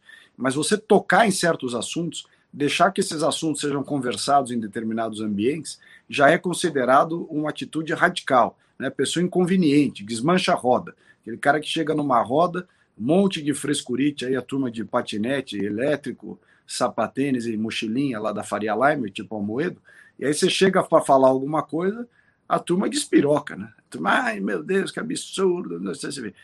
E eu queria perguntar o seguinte, dado esse comentário, qual foi a experiência mais divertida que o nosso professor Olavo de Carvalho teve na sua história, que é muito longa, mas qual a mais divertida que ele mais se divertiu em dizer algo que realmente choca a turma, assim, choca no bom sentido, quer dizer, tira, chacoalha a bananeira aí, como eu brinquei. Qual foi o episódio mais interessante pelo qual o professor passou? Nossa, foram tantos que eu não consigo classificar, mas de jeito nenhum. Já fazer tantas cenas humorísticas, né? A que eu mais gostei foi com a Thaís Oyama. Thaís Obama. Foi quem é. eu mais gostei. Não, mas nesse, nesse, nesses debates eu tive experiências maravilhosas. Né? Teve, teve uma que eu estava debatendo com dois senadores petistas na, na, TV gaúcha. E eu disse qualquer coisa do Olívio Dutra. Eles disseram: o senhor está desrespeitando o nosso governador? Eu disse: não, mas eu não o respeito mesmo. Sabe por quê? Porque ele disse que ele é campeão de punheta. Né? Ele disse isso numa, numa revista, uma entrevista o PT sumiu com todos os exemplares da revista, sobrou um exemplar na mão de quem? Na minha. Como é que eu posso respeitar o cara que disse que fazia campeonato de punheta? Ele não tinha 12 anos, nem 15, aos 20 anos de idade. Mas não é possível respeitar o cara desse. Professor, é, abusando aqui, já chegando a duas horas de live, eu quero fazer uma pergunta importante que eu acho que muita gente aqui na, na live está querendo saber. As pessoas muitas vezes, muito a ver com isso que o Salles estava falando, com o que o Abraham falou, as pessoas muitas vezes é, têm a impressão de que quando o senhor faz uma crítica ao, ao, ao, Bolsonaro, quando o senhor faz uma crítica a uma. Na verdade, nem ao Bolsonaro pessoalmente, mas a alguma forma, alguma ação do Bolsonaro, alguma forma que ele agiu, alguma estratégia que ele esteja adotando, as pessoas entendem isso como ataque. Né? O senhor tem uma frase que é uma das minhas frases prediletas, que eu cito o tempo inteiro, que o brasileiro só tem dois neurônios, o contra e o a favor. Pode procurar isso no, no, no, no Facebook, é uma frase que o senhor disse no Facebook, se não me engano. Na época do Facebook. Não sei se ainda tem Facebook, mas. É, e hoje em dia, qualquer coisa que qualquer um de nós, o Ernesto fale, qualquer um de nós fale, façamos qualquer crítica a qualquer ação as pessoas falam, está dividindo, tem, isso é um absurdo, não é, tá atacando o presidente, não é possível. Blá, blá, blá. Minha pergunta bastante objetiva. 2022, brasileiro, eu, todos nós aqui podemos estar mais ou menos felizes com o governo Bolsonaro. Todos nós vamos ter que decidir em quem votar. Hoje a eleição parece estar se colocando aí com é, Bolsonaro, Lula, talvez Moro, é, não sei quem vem mais da tal da terceira via, Ciro Gomes. Qual é, qual é a opção, professor? Olha, primeiro de, deixa eu foi muito bem observado isso aí. Né? No Brasil não existe pensamento individual, só existe partidos. Maneira qualquer coisinha que você fala a favor de um camarada, dá a impressão que você aderiu ao partido dele. E qualquer coisa, qualquer crítica que você lhe faz, dá a impressão que você aderiu ao partido contrário. Então, mas, na verdade, as coisas não são assim ninguém é um modelo de perfeição e ninguém é um demônio. Tá certo? Então, se eu faço alguma crítica ao Bolsonaro, não quer dizer que eu estou contra ele, ao contrário, vou votar nele em 2022. É claro que vou. Em quem você quer que eu vote? Né? O Ciro Gomes? Bom, eu gosto do Ciro Gomes, acho até um sujeito inteligente, mas ele nasceu para perder, gente. Ele é um perdedor nato. Ele sempre vai perder. Né? Então, é que nem o Maquiavel, era professor de poder sem ter poder nenhum. O, o Ciro Gomes é assim, então ele sempre começa por cima e termina por baixo. Não posso apostar nele de jeito nenhum. Ele está indo tudo bem, ele faz alguma cagada vai para o brejo. Né? Os outros nem se fala. Né? Não dá para votar, votar no Moro. Né? O Moro, um cara com aquela voz, eu não voto de jeito nenhum. É... O Moro é comunista, professor. Eu falei lá. Moro... É o Salles falou já no. no, no... É, é comunista e não sabe. Foi no Morning, não foi, Salles? Foi no Mônica. Claro, claro que vou votar no Bolsonaro, é claro que estou a favor dele. Mas então fica aí o registro, o registro para todo mundo que ficar aí. Ah, meu Deus do céu, o Olavo está atacando o Bolsonaro, o Olavo rompeu. As notícias no jornal, o jornalista é o, é o mais imbecil de todos, só consegue raciocinar desse jornalista médio brasileiro. Acho que já vimos várias manchetes do tipo Bolsonaro, é, Olavo rompe com o Bolsonaro. É, que caralho é isso? romper o quê, né? Em primeiro lugar, romper o quê? Né? A única vez que eu rompi com alguém foi quando eu rompi com o Fritjof Schwann. Porque ali eu precisava mesmo. Por quê? Porque é, essa organização esotérica islâmica, é uma coisa na qual você só entra, você não sai, não pode sair. Né? Então, só, só, sai se o sheik mandar você embora. Então eu falei, bom, então tem que fazer alguma coisa que force ele a me mandar embora, porra. Então eu comecei a desrespeitá-lo. E daí ele, de fato, me mandou embora. Pronto, estou livre, agora eu posso falar mal dele quanto eu quiser. Foi a única vez que eu rompi com alguém. Né? Não rompi nem com namorada, meu Deus do céu. Né? Eu, e fui... voto nulo, professor? E quem está fazendo campanha de voto nulo aí? Vai, pode, faça voto nulo. Mas, mas aí não, não, não volta? Não, é a mesma coisa que votar? Não? Se, se o Lula estiver liderando, vota nulo, não é a mesma coisa que votar no Lula? Eu não sei, não acredito que isso vai fazer grande diferença. Eu não acredito que a campanha de voto nulo vai. Isso nunca pegou no Brasil. O pessoal gosta de votar, eu gosta de escolher um nome. Não vai pegar, não. Tá certo, pessoal. Queria é, me despedir rápido, já duas horas de live, queria me despedir rapidamente aí do Abram, é, começando por você. Prazer enorme escutar o senhor. Desejar, esse vai ser o, o último conservatório, desejar a todos um Feliz Natal. O último esse ano, pelo amor de Deus, hein? Último desse ano. Tá. Feliz Natal. Um ótimo ano novo para todos. Fechamos aí com prazer sempre escutar o senhor, professor. E a todo mundo que está escutando, até o até os folhudos chato aí que ficam escrevendo coisa, não dá like. Não adianta pedir like para eles, Paulo. Tem uns caras de esquerda aí que fica vendo também. Mas, mas a gente teve 7.300 like, likes, né? Curtidas. E ainda tem mais gente que está assistindo agora e vai curtir agora, vai lembrar que essa live foi espetacular e vai estar tá curtindo agora. Mas não vai ser e vai mandar porque tem os folhudos vendo aí, tem, tem o pessoal aí do tem. Diário do Centro do Mundo. Eu, eu, ó, eu, vou fazer uma previsão aqui, tá? Essa live foi tão espetacular que dá, vai ter algum trecho, porque a gente tem uma audiência grande pelos folhudos, né? É, vai ter algum, em algum. A grande mídia vai arrumar algum trecho dessa live para colocar e para repercutir. Eu estou fazendo essa previsão aqui. Então, vocês, jornalistas, obrigado pela divulgação. O, o problema dessa divulgação dos veículos da grande mídia é que ninguém mais lê a grande mídia. Então, no final, eu acho que nós é que acabamos divulgando a grande mídia. Eles viraram comentarista de Twitter. Viraram. O, ficam comentando os Twitter. Mas, professor, eu vou só falar que eu, eu, eu, o meu trecho predileto foi o senhor zoando com o Reinaldo Azevedo pondo sutiã. Assim, aquela, foi, aquela foi a melhor. Obrigado, viu? Boa noite. Tudo de bom para vocês. Ernesto, agora eu não esqueci de você. Perdão. Pois é, imagina. Olha, o meu pai falava muito, repetia muito uma frase do Monteiro Lobato, e que era um país se faz com homens e livros, né?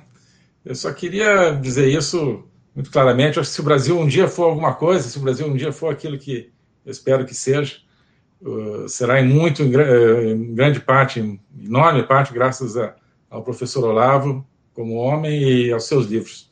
Então é só isso e para falar da emoção e alegria de estar aqui com, com o professor Olavo e com todos vocês. Boa noite. Luiz Felipe. Boa noite. Bom, boa noite, amigos. Olha, só lembrando do contexto. É, Europa já foi, União Soviética Europeia. Comunismo é, ainda impera na, na China, na Ásia. Você tem Canadá na mão do socialista, Estados Unidos agora na mão de outro socialista progressista extremamente agressivo em utilizar o seu poder global para promover sua agenda progressista. México, socialista. Argentina, socialista. Vários outros países da América Latina aí balançando. Alguns candidatos do narcotráfico vinculados diretos com o marxismo. O Brasil ainda resiste, meus amigos. É, uma das razões que o Brasil resiste é que as ideias aqui fluíram. Pessoas heróicas como o professor Olavo fizeram é, uma tem um, ainda acho que a gente não pode nem julgar que o professor está muito cedo, né, professor? O ainda tem muito para contribuir. Mas é, é, exatamente por isso que o Brasil hoje tem uma missão muito séria no mundo. E eu acho que todos que estão nos assistindo agora, depois dessas eleições no Chile, entendem a gravidade talvez entendem agora o seu senso de missão. E gostaria de agradecer ao professor também de estar tá dando esse senso de missão, que foi dado há muito tempo atrás, Agora, muito mais gente está escutando o senhor. Eu não sou pessimista, sou realista. Acho que temos aqui uma sociedade que está acordando ainda, estamos indo num processo de despertar que uh, já é promissor, mas ainda vamos ter umas batalhas aí pela frente uh, para solidificar isso. O senhor é um dos grandes líderes aí desse, de vários representantes. Uh, eu me incluo aqui como sendo uh, um deles, tá? Muito agradecido, uh, um Feliz Natal para o senhor, para sua família, para todos aqueles que estão nos assistindo, meus colegas aqui que estão uh, me honrando aqui, nos honrando todos aqui com presença hoje à noite, tá? Muito obrigado, muito boa noite. Lucas, boa noite. Boa noite, boa noite a todos. Meus caros amigos, aí foi uma experiência fantástica. Esses dois meses, alguma coisa assim, que nós estamos fazendo no Conservatório. Voltaremos em 2022 com muita força. Feliz Natal a todos, um feliz ano novo. Gostaria de encerrar aqui com a frase de um grande pensador, de um grande brasileiro, que é um lema de vida para mim. Moderação na defesa da verdade é um serviço prestado à mentira. Boa noite a todos. Ricardo Salles, boa noite. Bom, é, como o nosso último programa do ano, aproveitar e começar desejando um Feliz Natal a todos aqueles que nos assistiram em todos os episódios, principalmente nesse, onde estão agora é, um Natal muito especial. A, a, vocês todos, ao Luiz Felipe, ao Lucas, ao Paulo, que acho que ficou sem luz no carro lá, teve que abandonar, mas ao meu caro Ernesto, o Abram, você, Paulo Figueiredo. Agora eu vou tirar aqui meu livro da prateleira para depois falar com seu pai. E, e, em especial, muito especialmente, agradecendo a ter aceitado aqui ficar com a gente e agradecendo toda a luta, toda a luta que travou, vem travando e continuará travando em prol do debate, das boas ideias, chamando as coisas pelo nome, simplificando a estratégia. Né? A, a turma às vezes tem muita. Resolve fazer muito rebuscamento, né? muita frescurinha nas, nas estratégias. E eu me lembro do, dos ensinamentos de uma das coisas quando o pessoal lá do 3 em 1, o Paulo, Fala, ah, então o Moro é comunista? Falei, é, ele é contra as armas, ele é a favor das drogas, ele é a favor da ideologia de gênero e é comunista. O comunista é isso aí. Tanto faz se ele, em um, um aspecto ou outro aspecto, ele é, ele é do nosso lado. Em geral, ele está, como disse o professor Olavo muito bem, ele é um dos que a gente não quer. Então, se a gente não tem consciência plena daquilo que a gente quer exatamente, às vezes a gente tem uma ideia e, e muitas vezes tem algumas pequenas diferenças do que a gente quer, ou como quer, a gente tem muito claro o que a gente não quer. E essa visão que o professor externou aqui, como sempre, muito lúcida, muito direto, muita, muita, muito gratificante ter, ter participado. Professor Olavo, um abraço grande. Espero que a saúde fique firme aí. Um abração para a Luxane e continue na, na trincheira aí, que nós precisamos da sua ajuda sempre. E eu Quero também dar boa noite a vocês, dizer que tem sido um privilégio inenarrável a companhia de vocês aqui às segundas-feiras, todas as segundas-feiras, às 8 horas da noite, aqui no Conservatório. E queria terminar a noite pedindo, desejando um Feliz Natal a todos vocês, desejando um Feliz Natal ao professor Olavo de Carvalho e pedir para que o professor Olavo de Carvalho se dirija à nossa audiência para mandar uma, mensagem de Natal uh, e de final de ano para o brasileiro e dizer como é que, com que espírito o povo brasileiro deve entrar em 2022?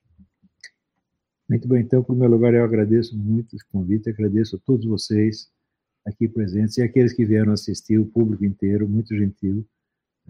Foi uma grande alegria estar com vocês e eu só quero lembrar aquilo que dizia o apóstolo: aquele que ama o próximo já cumpriu toda a lei. Então, isso é a coisa, a mensagem central é sempre essa o amor ao próximo. Tá? Então, Feliz Natal para todos vocês. E que mensagem espetacular. Professor, muito obrigado é, pela, pela sua presença. Uma forma espetacular de encerrarmos o ano, encerrarmos essa temporada do programa. É, nós, nós todos aqui estamos muito felizes de te ver bem, de te ver em casa de volta com a saúde é, recuperada. Eu acho que o Brasil inteiro, a audiência inteira que está nos assistindo, torce pelo senhor, ora pelo senhor. E, e muita alegria. Eh, desejamos aqui para o senhor um feliz Natal, um ano novo uh, absolutamente espetacular, que o senhor continue contribuindo com o Brasil em 2022 da mesma forma que vem contribuindo nos anos anteriores. Muito, muito obrigado mais uma vez. Meu abraço a Roxane, a família inteira e eu espero muito em breve aí estar ali visitando. Já falei, bota, bota água naquele café, aquele café cheio de açúcar que o senhor gosta de tomar. E a nossa audiência, eu mais uma vez agradeço a enorme audiência que nós tivemos hoje, recorde do Conservatório, um programa novo. Peço a vocês que se inscrevam no canal, é, enviem essa live para o máximo de pessoas possível e tenham certeza que para 2022 nós vamos continuar fazendo o nosso trabalho, vamos continuar trazendo com, essa, com esse grupo de peso, trazendo sempre os assuntos do momento, sempre os assuntos relevantes do Brasil e do mundo, sob uma ótica conservadora, com um time que você não encontra em absolutamente nenhum lugar na grande mídia. Eu desejo a vocês um feliz Natal, que nosso Senhor Jesus Cristo ilumine os corações de vocês e que nós estejamos juntos em 2022. Boa noite.